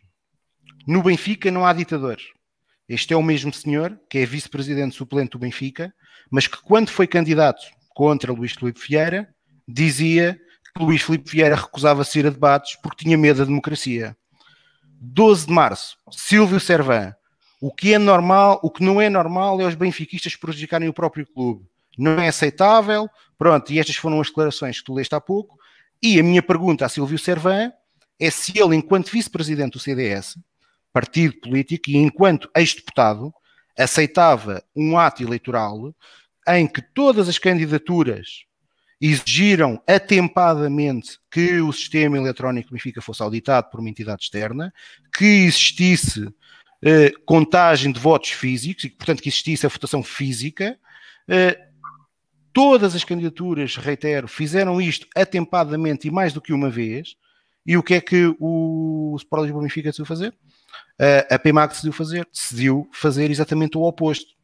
Uh, portanto, as eleições, quando acabaram, quem perdeu as eleições, os supostos derrotados das eleições, eh, não vieram reclamar sobre o sistema de votação eletrónico ou de uma suposta contagem de votos depois de terem perdido as eleições. Não, falaram durante todo o tempo e isso não foi feito. Portanto, a minha pergunta ao vice-presidente Silvio Servan é se, na qualidade de vice-presidente do CDS, ele aceita que as próximas eleições autárquicas ou legislativas sejam feitas por um sistema eletrónico desenvolvido por uma direção-geral sob a tutela do governo PS.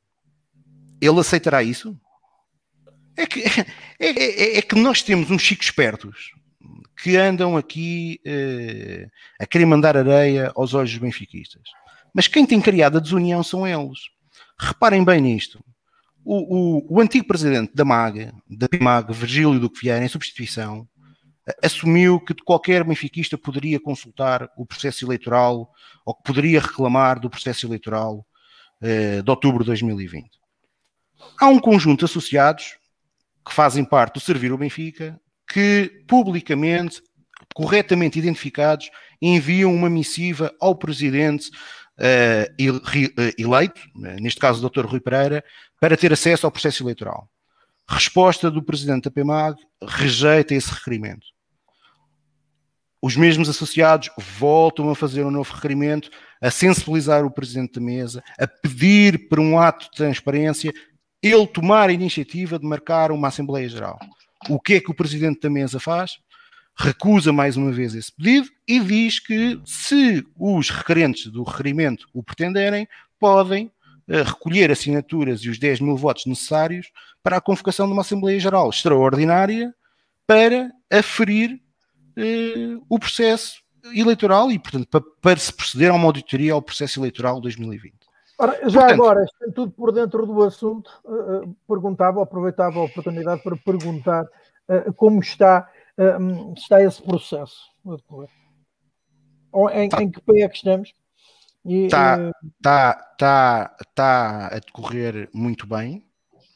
Uh, neste momento uh, faltarão poucas assinaturas, uh, o que é verdadeiramente notável, porque e quem, e quem fez parte e quem conhece os processos eleitorais do Benfica, por exemplo, qualquer lista, uh, e, é um, e é um dos pontos de ordem uh, da Assembleia Geral que está agora a tentar ser, que estamos a tentar agora requerer, que, que é o, da auditoria do processo eleitoral, e portanto cada candidatura uh, tem que reunir 10 mil votos. Esses 10 mil votos são de qualquer um dos sócios com mais de um ano de idade, com mais de um ano de filiação ao contrário desta Assembleia Geral, ou seja, para, para termos a capacidade de uh, requerer uma Assembleia Geral, só são possíveis, só, é, só os sócios efetivos com mais de 10 anos de filiação é que podem, é que podem uh, assinar o requerimento.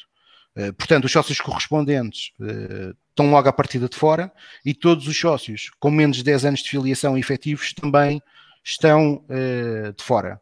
Portanto, isto reduz e reduziu enormemente o, o, o leque de sócios eh, com possibilidade, eh, com capacidade para requerer este requerimento e para assinar este requerimento. E a verdade é que nas condições de pandemia, o que também eh, evitou eh, e não permitiu que existissem recolhas como nós gostaríamos, físicas e presenciais, principalmente no Estádio da Luz, a verdade é que tem sido, tem, tem, temos, temos, temos recebido todos os dias dezenas de cartas eh, e neste momento eh, a informação que eu posso dar é que estamos muito perto, muito perto daquilo que são, que são, que são, que são os números necessários. E já agora, para, só para e concluir relativamente a Silvio Servan, e à, à desunião que eles dizem que existe, essa desunião foi causada pela direção do Benfica se a direção do Benfica tivesse, tivesse ouvido os seus associados, tivesse uh, uh, percebido o que se estava a passar, poderia ter, poderia ter, poderia ter evitado muito daquilo que se está a passar hoje. Porque o que se está a passar hoje é que os associados, de forma completamente inorgânica, estão a perceber que é preciso mudar os movimentos dos buzinões, os movimentos dos cartazes, são movimentos inorgânicos. Aliás, é incrível que na véspera da eleição tenha aparecido um, uma, uma tarja lamentável dirigida a, ao presidente Luís Filipe Vieira. Uh, essa tarja é completamente lamentável, como é evidente, uh, mas é, foi a única manifestação em todas aquelas que têm sido feitas pelos sócios do Benfica de forma espontânea que têm sido uh, essencialmente demonstrações de muito fervor clubístico, de muito amor clubístico e de forma ordeira. Ordeira. Porque o Benfica é isto. O Benfica, uh, ninguém pensa que aqui vai haver Alcochete. Isto é o Benfica. Aqui não há Alcochetes, ok? Portanto, uh, os Silvios Cervães desta vida, então... que conheçam melhor a história do clube, para perceber o clube do qual são dirigentes. Para concluires a tua intervenção, perguntava então, deixava a, ou repetia a pergunta que fiz no início se havia necessidade de incluir o Sporting Clube Portugal aqui nesta questão e depois o termo, o, o adjetivo utilizado, que será utilizado por mim na próxima pergunta a, a, a todo o painel. Mas o Benfica, o Benfica, e isto. Aliás, eles se conhecessem o Benfica, eles se conhecessem verdadeiramente o Benfica, o clube que, o clube que lideram e do qual são dirigentes, eles sabiam que há uma coisa para quem acompanha o, o Benfica no, nos estádios, nos pavilhões, é raro algum grupo organizado do Benfica ou uma manifestação espontânea de adeptos do Benfica se, uh, ofenderem ou pensarem no adversário. Normalmente nós pensamos no Benfica, nós temos o Benfica ganhe. Portanto, compararem-se com adversários, uh, pronto, enfim, nós temos é que nos preocupar connosco. Temos que nos preocupar com as causas que nos levaram até aqui, com as causas que nos levam, nos últimos quatro anos, o clube que estes senhores lideram e que diziam que estava 10 anos à frente, ir perder mais um título. Isto, isto é que eles têm que se preocupar, têm que olhar para dentro. Porque repara, o problema disto, e agora a história da desunião, é sempre o mesmo: é a soberba desta direção. O Benfica, quando foi tetracampeão, tricampeão, eh, ou quando reconquistou o título, nós fartámos de ver reportagens no centro de estágio, no Estádio da Luz, sempre com uh, como é que o Benfica fazia assim, assado, como é que foi possível conquistar. Os benfiquistas não querem isto. Os benfiquistas não precisam de saber quais são as táticas, quais são as estratégias que o clube utiliza para motivar os seus jogadores, os seus atletas. Os benfiquistas não precisam saber isso. Os benfiquistas precisam é que no fim o Benfica vença e que quando o Benfica vence, a taça vai para o museu e estamos já a pensar no próximo título. As taças são para os turistas irem ver e para, os, para, aqueles que são pais e têm filhos, irem mostrar aos filhos a grandiosidade do Benfica. Para aqueles que estão agora a viver o Benfica, o que nos interessa é o título seguinte, não falar do passado. E, e, portanto, falar dos adversários é ainda pior. E, portanto, aquilo que me interessa enquanto benfiquista é perceber os motivos destas uh, épocas que sal, salvou-se a época de Bruno Lage, que é um milagre, uh, e projetar o Benfica para ser mais forte. Uh, e, portanto, todas as referências a adversários, para mim, são... são é, é a realidade, é a realidade, é a realidade, infelizmente, do tipo de pessoas que dirigem o Benfica. Uh, Pedro Carmo, pedi agora a tua opinião sobre estas declarações e o que é que Deixa se pode entender, o que é que se pode inferir delas. Deixem-me primeiro fazer uma vénia ao Tiago por esta manifestação de, de benfiquismo puro. Uh, Tiago disse tudo. Uh, Silvio Servão fala em instabilidade. Eu pergunto que, que estabilidade estamos a falar? Nem, nem sequer há adeptos no estádio que possam se manifestar a favor ou contra, neste caso seria contra a equipa. É, é aqui esta nossa conversa, é por causa desta nossa conversa e destas nossas críticas que não vamos ganhar em Braga. Somos nós, é o buzinão que, que fez emprestar o, o Vinícius para depois o treinador dizer que precisa de um matador. É uma faixa a dizer Rua Vieira que, que nos fez gastar 100 milhões em, em contratações e mesmo assim o plantel ainda ter uh, debilidades que o treinador uh, admite existir debilidades, queria mais coisas e não lhe deram. Quer, dizer, isto é, é uma. O Benfica atualmente uh, não tem Benfica, não há benfiquismo nenhum nesta gente que está no Benfica. Está lá tudo a servir-se de tudo, menos servir o Benfica. É, é, a mim eu fico mesmo transtornado com esta gente que depois tem a lata de virem para queixarem-se desta forma e tratar dos benfiquistas que tudo dão. Nós perdemos um jogo e a primeira coisa que recebemos, quer por e-mail ou quer por, por telemóvel, é um merchandising de uma camisola. Não há um mínimo de decoro, não há o Benfica faz, faz exibições paupérrimas na, na época, resultados, e depois vamos ao Facebook e o primeiro post do Facebook da página do Benfica é uma promoção de uma camisola, não sei o quê. Quer dizer, mas não, esta gente não se enxerga. E depois, e depois temos este problema, que é, que é uma coisa que, que é irritante, quer na, na estrutura diretiva do Benfica, quer no, quem, quem lidera a comunicação do Benfica, quer em muitos adeptos que apoiam este.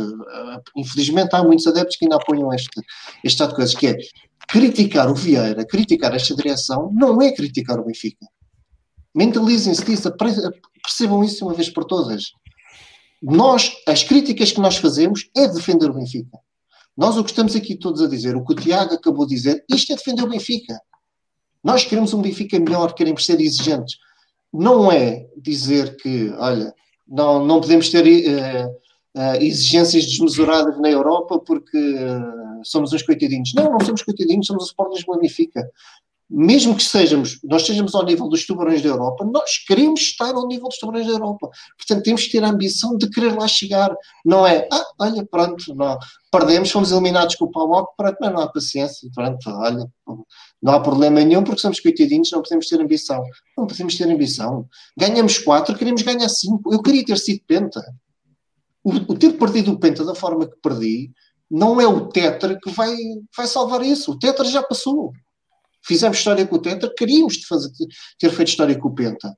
Agora, pronto, olha, perdemos o Penta, mas ganhaste quatro, nha, nha, nha, nha.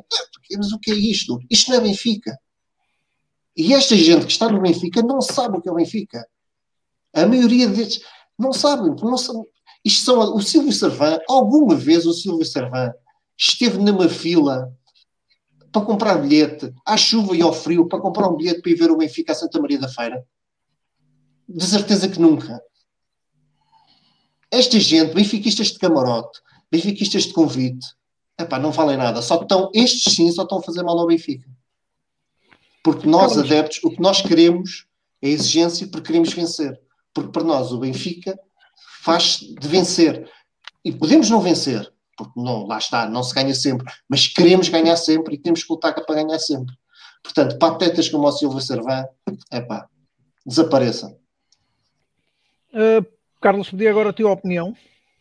É, é, é, assim, antes de mais, eh, quer o Pedro, quer o Tiago, eh, já disseram uma grande parte daquilo que é o fervor benfiquista com que, com que nós olhamos para o clube. e concordo que falta muito Benfica uh, muitas das pessoas que estão hoje à frente dos destinos do Benfica. Eu, eh, há pouco, quando, quando fiz o, o desfile uh, do, do, da explicação, digamos assim, daquele documento das razões, uh, nomeadamente sobre os tais quatro jogos de que tanto nos queixamos do, das questões de arbitragem, um, ehm, iniciei o exercício que, que, de alguma forma, o Pedro agora acabou por concluir, que é um, ehm, na necessidade de olhar para nós próprios, no muito que temos por fazer um, ehm, e que não nos deve nunca uh, deixar cair naquela tentação fácil de achar que a culpa é sempre, morre sempre solteira ou é devido a fatores terceiros, devido a fatores externos. Relativamente então às declarações de Silvio Servan, uh, foco só em, em, três pontinhos. Primeiro, uh, não, trouxe só uh, a questão da comparação com o Sporting, trouxe, trouxe também o Porto à discussão. Ponto 1, um, quando diz que o Sporting se calou, calou os notáveis e enjaulou uh, O problema do Sporting acho que seria mais de competência e de ingerência nos métodos de quem dirige a equipa do que outra coisa. Rubén Amorim está a fazer um ótimo trabalho, toda a gente vê, e todos nós benfiquistas sabemos porque é que Rubén Amorim não está no Benfica.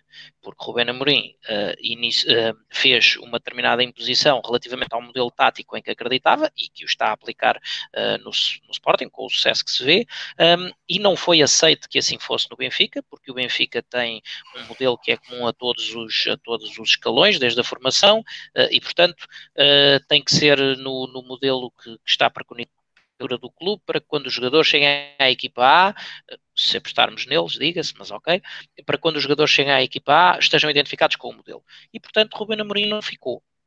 Uh, dito isto, o que aconteceu no Sporting não tem a ver com calar este ou aquele, tem a ver com deixar quem é treinador que é o que deveria também acontecer no Benfica e que se acontecesse sempre, se calhar não tínhamos tido o caso que já, que já mencionei na semana passada, de ter jogador, por exemplo, como Tomás Tavares, com uh, mais jogos de Champions do que de campeonato. Um, depois, Silva falou também no Porto falido, Uh, certo, mas é o Porto falido que nos tem levado os campeonatos e é um Porto falido que nós uh, ajudámos a reerguer, em grande parte pela atitude que abordamos os jogos com o Porto, nomeadamente às vezes com, as tais invenções táticas uh, e sem a motivação necessária, e que faz com que o Porto uh, saia quase sempre por cima dos confrontos diretos com o Benfica. Falou Silvio Servan na, na, atitude de festejar jogos uh, em vez de títulos. Bom, eu ou muito me engano, ou se olhei com atenção àquilo que foi a comunicação do Benfica, foi justamente o que vi o Benfica fazer após o relativamente bem conseguido empate no Dragão e inclusive ele levou umas bicadas de Sérgio Conceição nessa altura.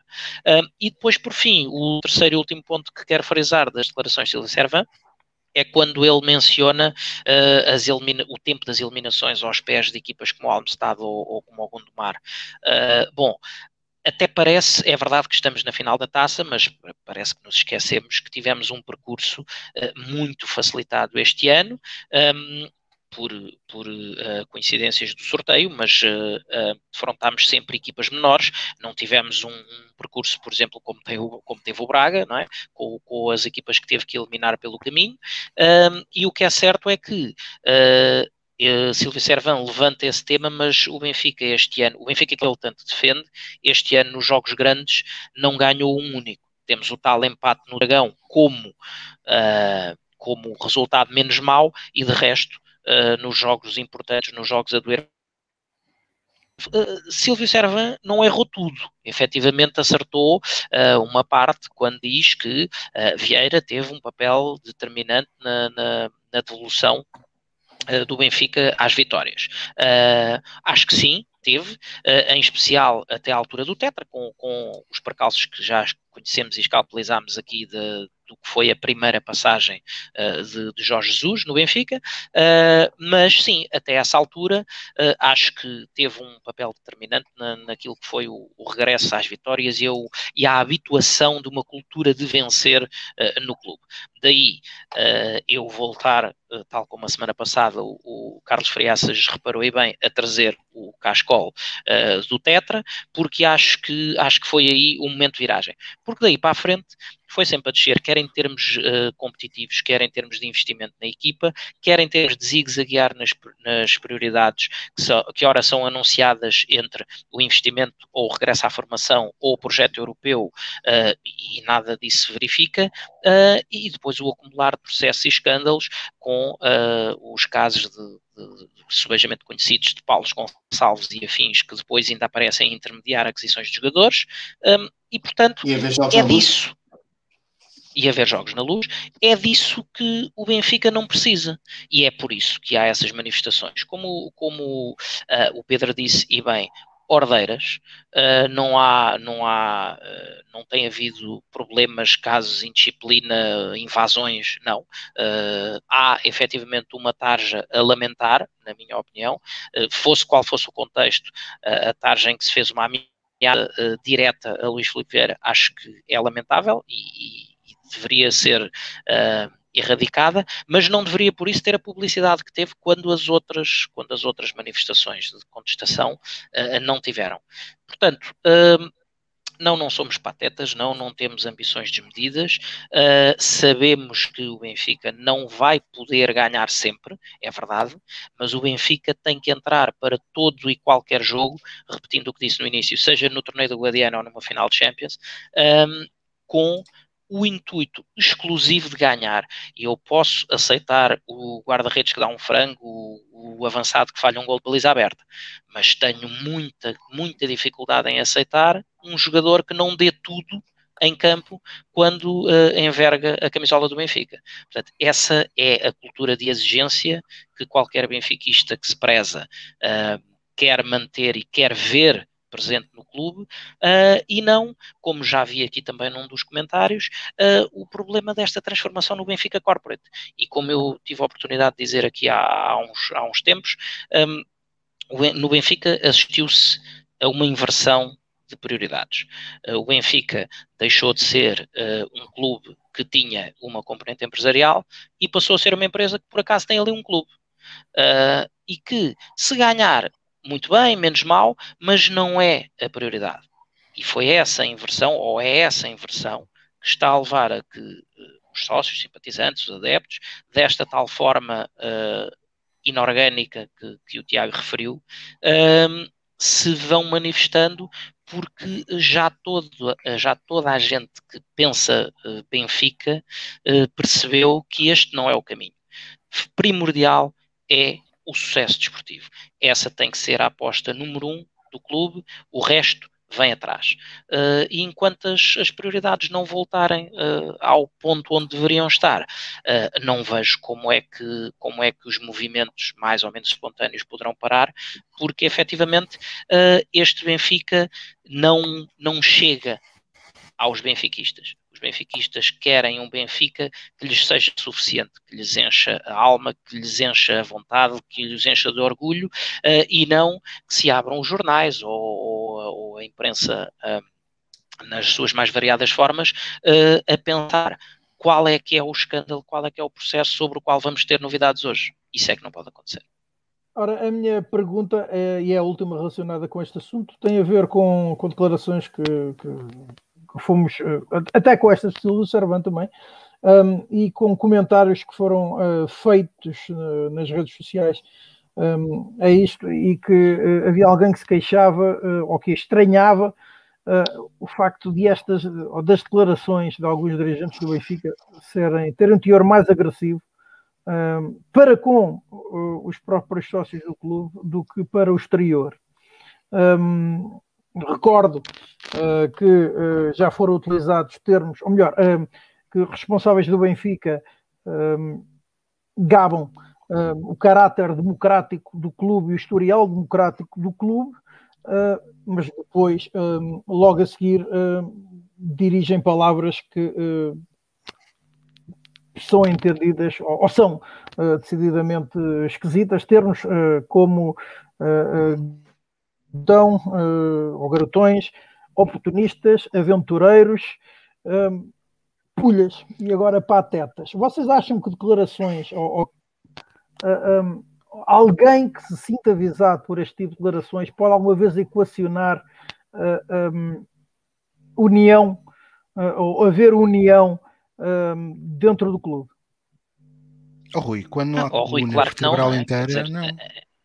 Em, ve, em, vez de, em vez de pegar uh, nas, nas vozes dissonantes, ouvir o que é que as vozes dissonantes têm para dizer. Uh, já, já relatámos aqui há uns tempos, creio que foi o Tiago, uh, o caso, por exemplo, de, de, Tiago Pinto.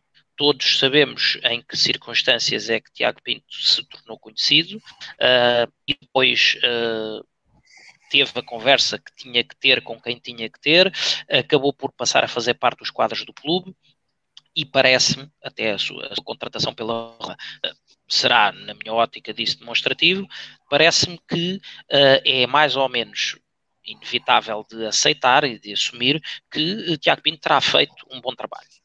Portanto, uh, da discordância, da dissonância, podem vir boas coisas, podem vir boas ideias. Okay? E, portanto, o que faz falta é que quem tem opiniões diferentes não seja pura e simplesmente uh, banido, escorraçado ou impedido de, de, ter, de ter palco e de ser ouvido, um, porque uh, não caio na, na, na, ingenuidade de achar que tudo o que é dissonante do, do que são os corpos dirigentes atuais e, de, e a política atual, uh, tudo está certo e que, portanto, a política atual está toda errada. Não está de todo. Há, há coisas bem feitas no, na, no Benfica.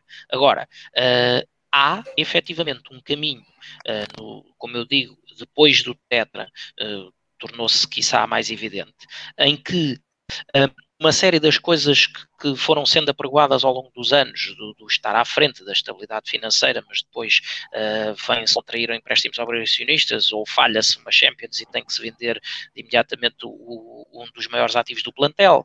Um, há toda uma série de, de, de sinais e que são factos, porque são coisas que se passaram, que contrariam aquilo que foi sendo um discurso uh, de muitos anos e que as vitórias poderiam uh, afirmar. A questão é que essas vitórias não sucedem e quando não sucedem, uh, efetivamente começa-se a perceber que há discursos que são ditos repetidas vezes e que não é por serem ditos muitas vezes que se tornam verdade. Okay?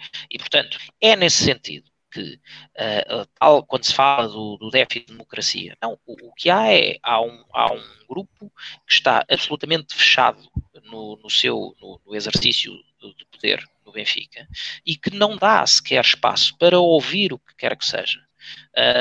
E, portanto, quando a postura é sempre de desvalorizar tudo aquilo que seja diferente, uh, ele cortamos a nós próprios a possibilidade de ouvir aquilo que podem ser boas ideias.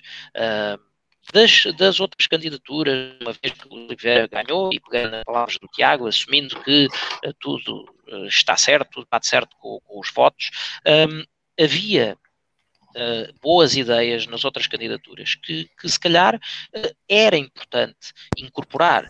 E se uh, o elenco atual, liderado por Luís Filipe Vieira, o fizesse, metade destas críticas não existiriam, porque efetivamente via-se no, no, no, clube e em quem manda no clube uma, uma consciência de existência de oportunidades de melhoria uh, e um caminho que era traçado nesse sentido. Agora, quando tudo é apelidado de irresponsável, garotão, por aí fora, e, e, outro, e outros adjetivos, uh, e pura e simplesmente não há, não há sequer uh, a deferência de responder aos pedidos que são incessantemente feitos à direção. Uh, o déficit de democracia e a instabilidade é criada de dentro para fora e não de fora para dentro. Pedro Carmo, é possível haver unidade do Benfica quando há dirigentes uh, com este tipo de discurso? É difícil, é muito complicado, porque, como tu disseste, eles apregoam saber os valores do Benfica, os valores defendem que o Benfica é um clube democrático, mas depois não sabem lidar com essa democracia, que é uh, o reverso da medalha de quem está no poder, que é ouvir a oposição e ouvir críticas. Uh, Vieira e os seus dirigentes não sabem claramente lidar com a oposição, não sabem lidar com críticas. Eu acho que Vieira está, atingiu um estatuto no Benfica em que ele se sente o dono do Benfica. Não há outra forma de, de dizer essas palavras.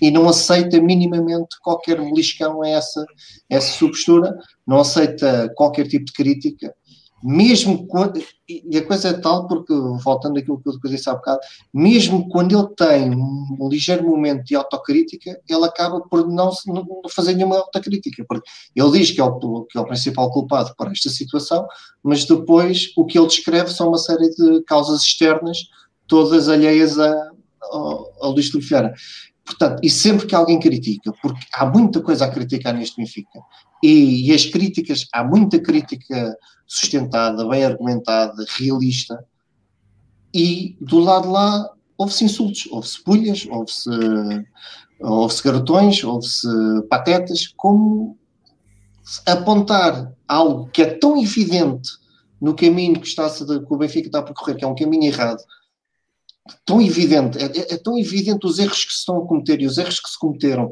Portanto, temos que a primeira forma de corrigirmos os erros é assumir que aquilo é um erro, que está ali um erro.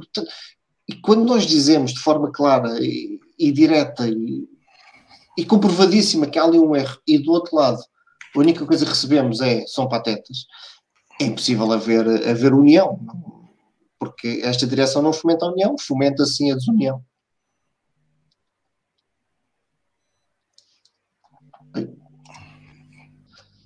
Achas, Tiago, que é possível haver unidade assim? Hum, é difícil. Já o Carlos e o, e o Pedro já disseram muito. Uh, mas repara, hum, isto, isto é um. É, é, o Benfica vive um, um estado tal, um, e não só desportivamente, acima de tudo no seu funcionamento interno e no, naquilo que é o seu coração que, e que o fez crescer muito, que é a sua massa associativa, a participação uh, da sua massa associativa, que o Benfica, neste momento, para os sociais do clube, uh, e isto é notório para quem, para quem costuma acompanhar as Assembleias Gerais, para o Presidente Luís Filipe Vieira, uma Assembleia Geral é um fardo. Uh, a pandemia, para Luís Filipe Vieira, foi um alívio, porque lhe permitiu ter até agora duas Assembleias Gerais sem sócios aquilo é um fardo. Recordo que na última Assembleia Geral, um associado foi agredido. Até hoje, passados quase dois anos, ainda não existe a ata.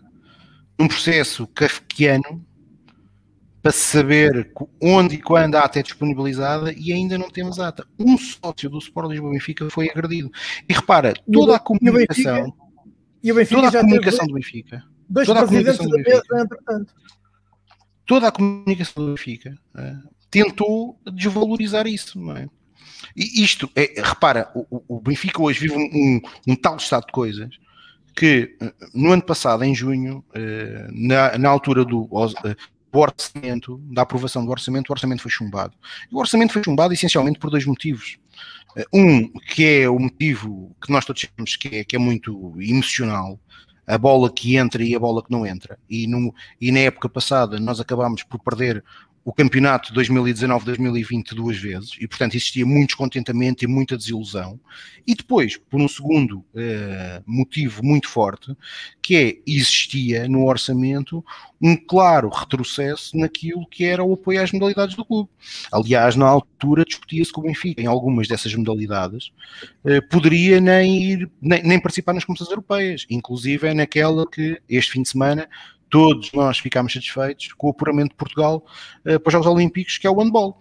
E, portanto, muitos associados, e, e, quando nós estamos a falar de Assembleias Gerais, nós estamos a falar normalmente num universo de, presencialmente, de 500 mil associados. Nos últimos tempos, é isto que é o Benfica, na década de 90, todos nos recordamos dos pavilhões cheios com 2 mil, 3 mil pessoas. Hoje, nos últimos anos, na última década, eh, as Assembleias Gerais de Benfica são participadas por 500 pessoas, mil pessoas. Eh, poucas vezes o número é muito superior a este. Eh, naquela Assembleia Geral em específico, para votar, porque aquilo era uma Assembleia Geral para votar, foram lá algumas milhares de pessoas, cerca de 2 a 3 mil. Não tenho o número presente, mas ainda foi um número significativo. O orçamento é chumbado e, uh, prim... ou seja, uma direção que deveria olhar para aquilo, ok, isto é um sinal que os sócios nos estão a dar, isto é um sinal que nós temos que refletir para perceber o que é que, o que, é que se passa. Não, o que é que a direção do Sport Lisboa Benfica faz? A direção do Sport Lisboa Benfica uh, pura e simplesmente não, nem se tenta justificar aos associados, nem tenta uh, explicar qual o racional do orçamento apresentado, prefere colocar um conjunto de vice-presidentes a atacar os associados do clube. E é isto que tem acontecido. E depois é isto que acontece. Uh, o, o, processo, o processo eleitoral uh, de 2020 uh, é sintomático. A Benfica TV não, não imiscuiu-se de cobrir a campanha eleitoral. É uma, é uma coisa inédita. É uma coisa inédita, quer dizer, o jornal do Benfica, mesmo hoje alguém mandava-me mandava uma capa do jornal do Benfica na eleição de Jorge Brito. No dia, na semana da eleição, da, da eleição em que Jorge Brito foi eleito presidente do Benfica, há a capa do, do, do jornal do Benfica é com os três candidatos é com os três candidatos, com Jorge Brito, uh, o Alexandre Alves e o outro candidato que eu confesso que já nem me recordo o nome. Mas era a capa do jornal do Benfica. Ou seja, todos os candidatos tiveram voz, puderam falar. Porque ao fim do dia, esta direção do Benfica deveria perceber uma coisa: ao fim do dia, nós só queremos uma coisa: é o sucesso do Benfica. Eu só quero ir para o meu lugarzinho, estar descansado no Estádio da Luz, fora do Estádio da Luz, no pavilhão e ver o Benfica a ganhar. É isso que me deixa feliz. Eu não me quero estar aqui a chatear. Nem eu, nem a maior parte de nós. Nós queremos o sucesso do Benfica. E, portanto, agora é natural quando o Benfica não tem sucesso, quando o Benfica não é um clube transparente. Repara, nós tivemos o caso da OPA, é? que é algo que ainda eh, ninguém conseguiu explicar bem o, o porquê. Nós temos o caso que já vocês referiram há pouco, que é algo que nos deixa incomodados. Paulo Gonçalves. Eh, até, Paulo Gonçalves é, até poderia estar no Estádio da Luz, no último Benfica Boa Vista, sendo convidado do Boa Vista. Mas era do bom senso a direção do Benfica desmarcar-se de Paulo Gonçalves. Acho que isto é, é quer dizer, é, é bom senso. Paulo Gonçalves não foi condenado, não. Uh, portanto, é inocente até, até ser condenado. Mas há um conjunto de factos em que Paulo Gonçalves é acusado, que estão a ser, uh, que já foi deduzida a acusação a Paulo Gonçalves, enquanto funcionário da SAD do Sport Lisboa Benfica, que, tá, que deveria ser evitado por toda esta direção, Paulo Gonçalves. Quer dizer, o, o, e, e, nós vimos rodear muitas das vezes a estrutura de futebol profissional do Benfica pessoas que são, eh, no mínimo, pouco recomendáveis. E, portanto, querem que nós, enquanto benfiquistas, sejamos felizes e alegres? É impossível. É, é, é possível o Benfica hoje uh, viver com os atuais estatutos eh, que trata sócios correspondentes de uma forma completamente diferenciada de um sócio efetivo. Um sócio correspondente hoje no Benfica, que é alguém que reside a 50 km de Lisboa, e nós sabemos que muitos, que, muitos que vivem em Castelo Branco, que vivem em Évora, que vivem em Faro, têm a rede passo no Cheio da Luz. E, portanto, eh, têm um, um custo de deslocação superior. Pagam, sem sócios correspondentes, uh, uma diferença, um diferencial menor de 44 euros, 100 euros e um sócio efetivo paga 144. Mas depois os direitos não são iguais. Num clube como o Sport Lisboa Benfica, não faz. E portanto, este tipo de situações que têm, que têm, que têm uh, de algum modo têm sido corrosivas para o funcionamento interno do clube, têm um desgaste muito grande e depois têm uma direção que tem um conjunto de vice-presidentes, muito deles com comportamentos no passado uh, de críticas constantes uh, a Luís Filipe Vieira, que agora são os mesmos que são os que fazem o papel, o papel de principal defensores de Luís Filipe Vieira, de forma que eles deviam ter vergonha daquilo que estão a fazer. Ora, um, vamos concluir, e uma vez que o programa já vai longo, já vai com uma hora e 52 minutos, com uma notícia deste dia, que é então que o Benfica está no mercado para vender o naming do Estádio da Luz e que para isso estabeleceu uma parceria com a agência WME Sports, uma, uma sucursal da, da, da agência WME. Um, norte-americana muito conhecida, que trabalha em várias, um, várias áreas, como um, a informação, também o entretenimento e também alguns uh, trabalha com alguns desportistas. Uh, e, uh, meus senhores, peço-vos uma opinião sobre este, este assunto, esta possibilidade então de o Benfica vender o naming do estádio. Um, e, e, e, em que medida é que vocês enquadram esta notícia uh, com outra relação, outra que não é uma notícia, é o facto de estarem a terminar os acordos eh, de patrocínio com uh, as marcas que neste momento, as principais marcas que patrocinam o clube. Começo agora por ti, Carlos. Bom, antes de mais, não me choca nada a questão do, do naming do estádio. Uh, são sinais dos tempos, é uma receita que não é de todo negligenciável, uh, apesar de ainda não, não, não haver valores conhecidos, eh, mas todos nós ouvimos falar no, no Vanda Metropolitan e na Allianz Arena e no Etihad e por aí fora, portanto haver, haver o, um patrocínio que dá nome ao estádio uh, não me choca rigorosamente nada, tal como durante muitos anos também não tínhamos publicidade nas camisolas e depois passou a ser uma, uma coisa absolutamente normal. É uma fonte de receita. Quanto a timing, uh, certo, o mercado não será uh, seguramente alheio a este tema que, que tu levantaste, que é o dos patrocinadores principais do momento, salvo erro, a Emirates e a Adidas, pelo menos, estão em, em, em fim uh, de contrato, com, que coincidirá com o fim da época desportiva. Um, a notoriedade europeia do Benfica está, como sabemos, e amplamente temos discutido aqui, e portanto, em termos de timing, uh, o contexto não será, uh, quiçá, o melhor para que o Benfica faça uh, o seu melhor negócio. Uh, é, é como diz o Nuno Queimado, é como diz o Nuno Camado neste comentário, com, de forma irónica, creio eu. Certo, exato. Uh, eu concordo, concordo, na íntegra com, com, com, o comentário do Nuno. A questão é, uh, provavelmente não temos outro timing para o fazer. E, portanto, volto uh, àquilo que tem sido quase o ponto de partida, que é se, estiver, se o Benfica estivesse num momento de pujança desportiva, uh, não só nacional, mas especialmente também com uma prestação digna a nível de competições europeias. Um, obviamente que o Benfica teria uh, outros argumentos para, para uh, fazer outro tipo de negociação e, portanto, obter outros valores, quiçá mais consentâneos com aquilo que nós continuamos a querer acreditar que ainda seja o prestígio do clube. Uh, portanto, em suma é isso, contra o conceito, nada, acho que é perfeitamente normal, faz parte e acho que é, é, mais, uma, mais uma fonte possível de rentabilizar um ativo do clube uh, e, portanto, tem, tem a minha concordância total, não há qualquer tema nisso. Uh, acho que o contexto e o timing uh, e a performance desportiva, em consequência, não, não nos favorecem neste momento de pedir o melhor valor possível pela cedência dos direitos de naming do estádio. Para mim, será sempre o Estádio da Luz Exato. Pois, era isso é. que, eu ia, eh, que, eu ia, que eu vos ia perguntar. Pedro, eh, agora a tua opinião, para depois encerrarmos com a opinião do Tiago Dinho e também encerrarmos esta edição do Falar ao Benfica.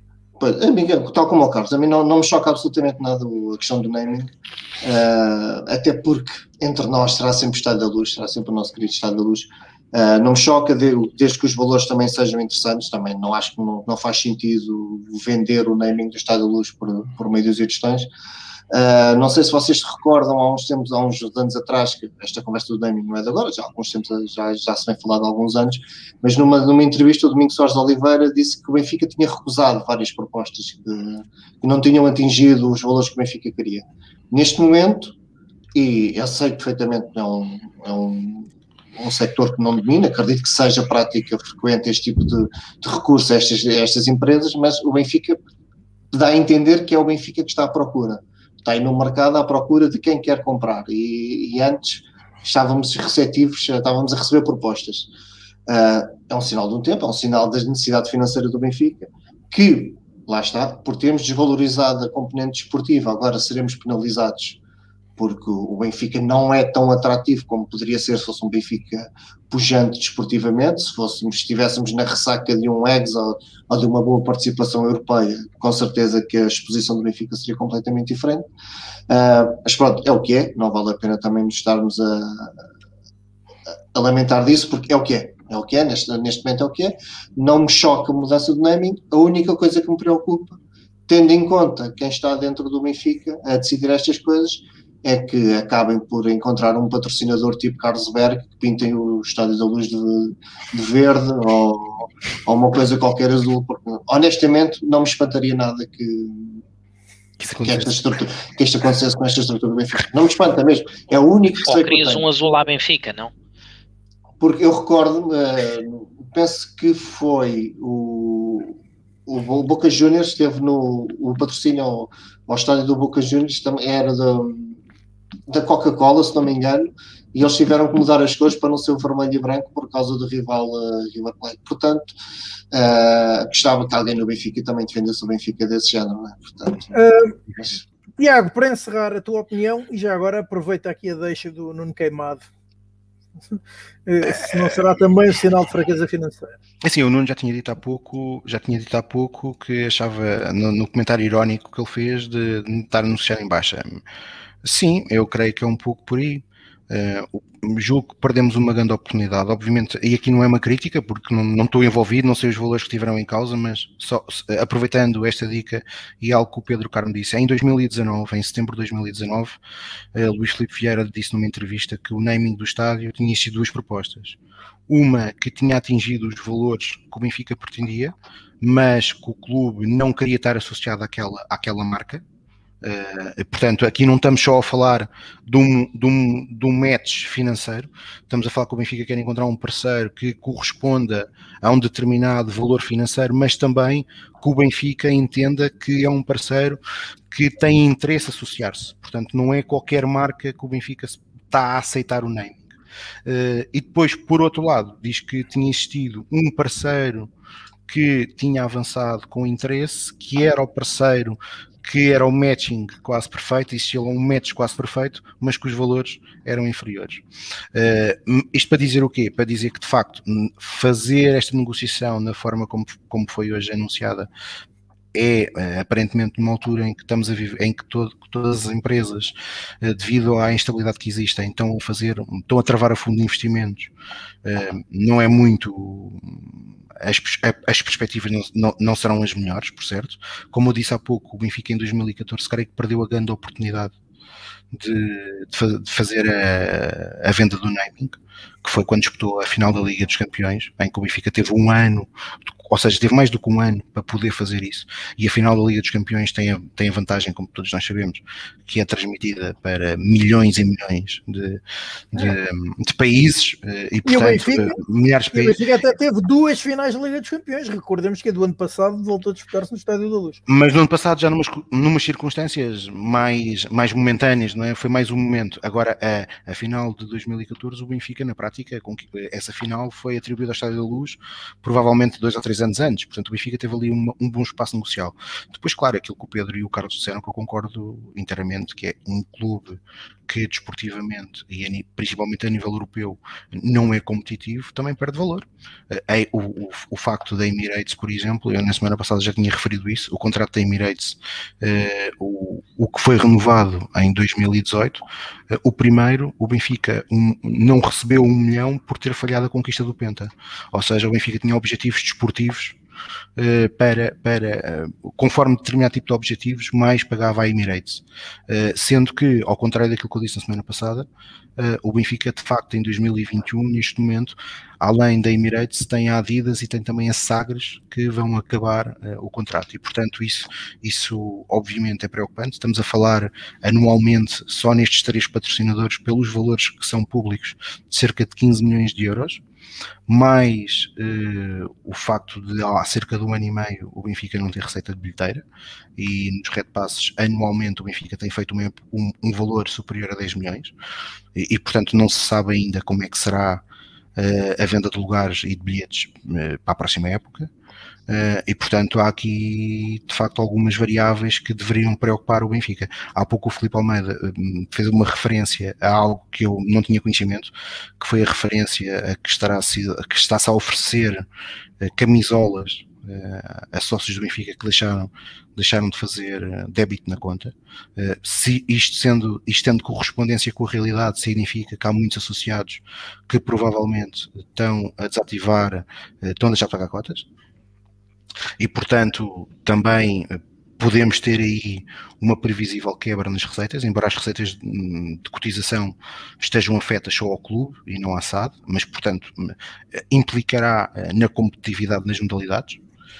principalmente, eh, mas o contexto é difícil, não é?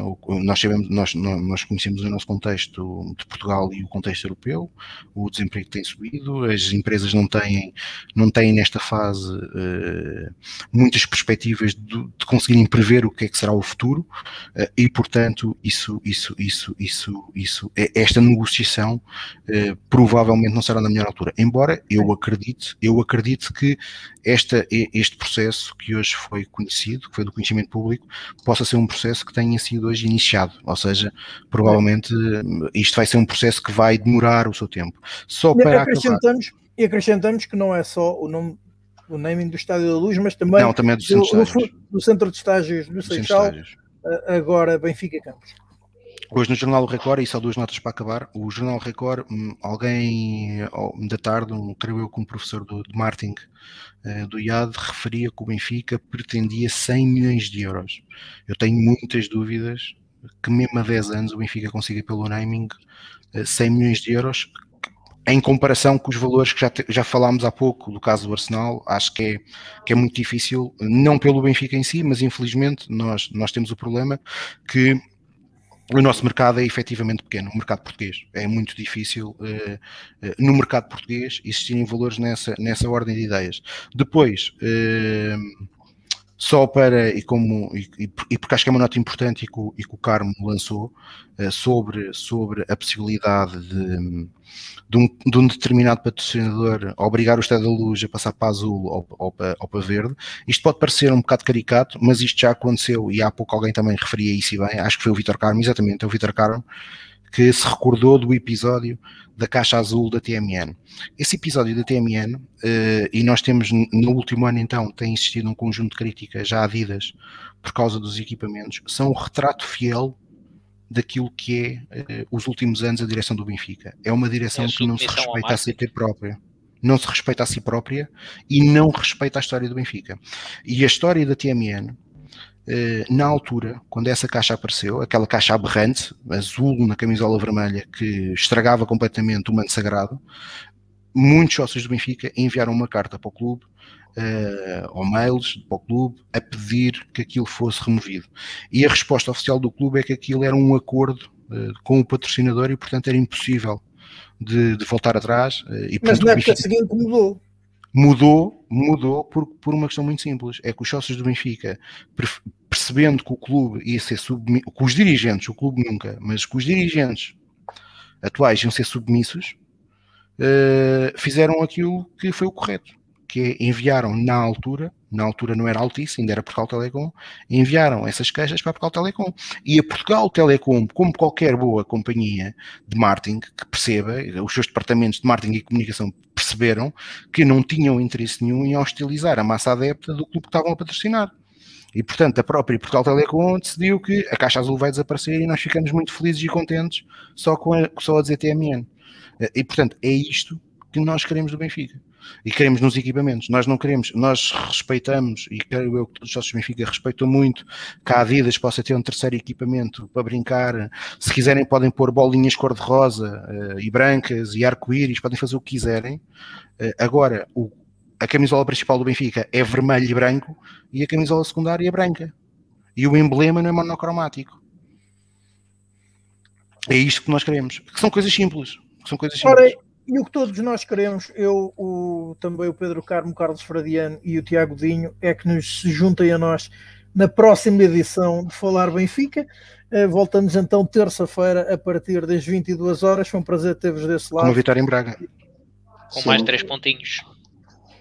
Foi um prazer ter-vos E saudações a todos. Saudações. Boa noite. Vencer o Braga.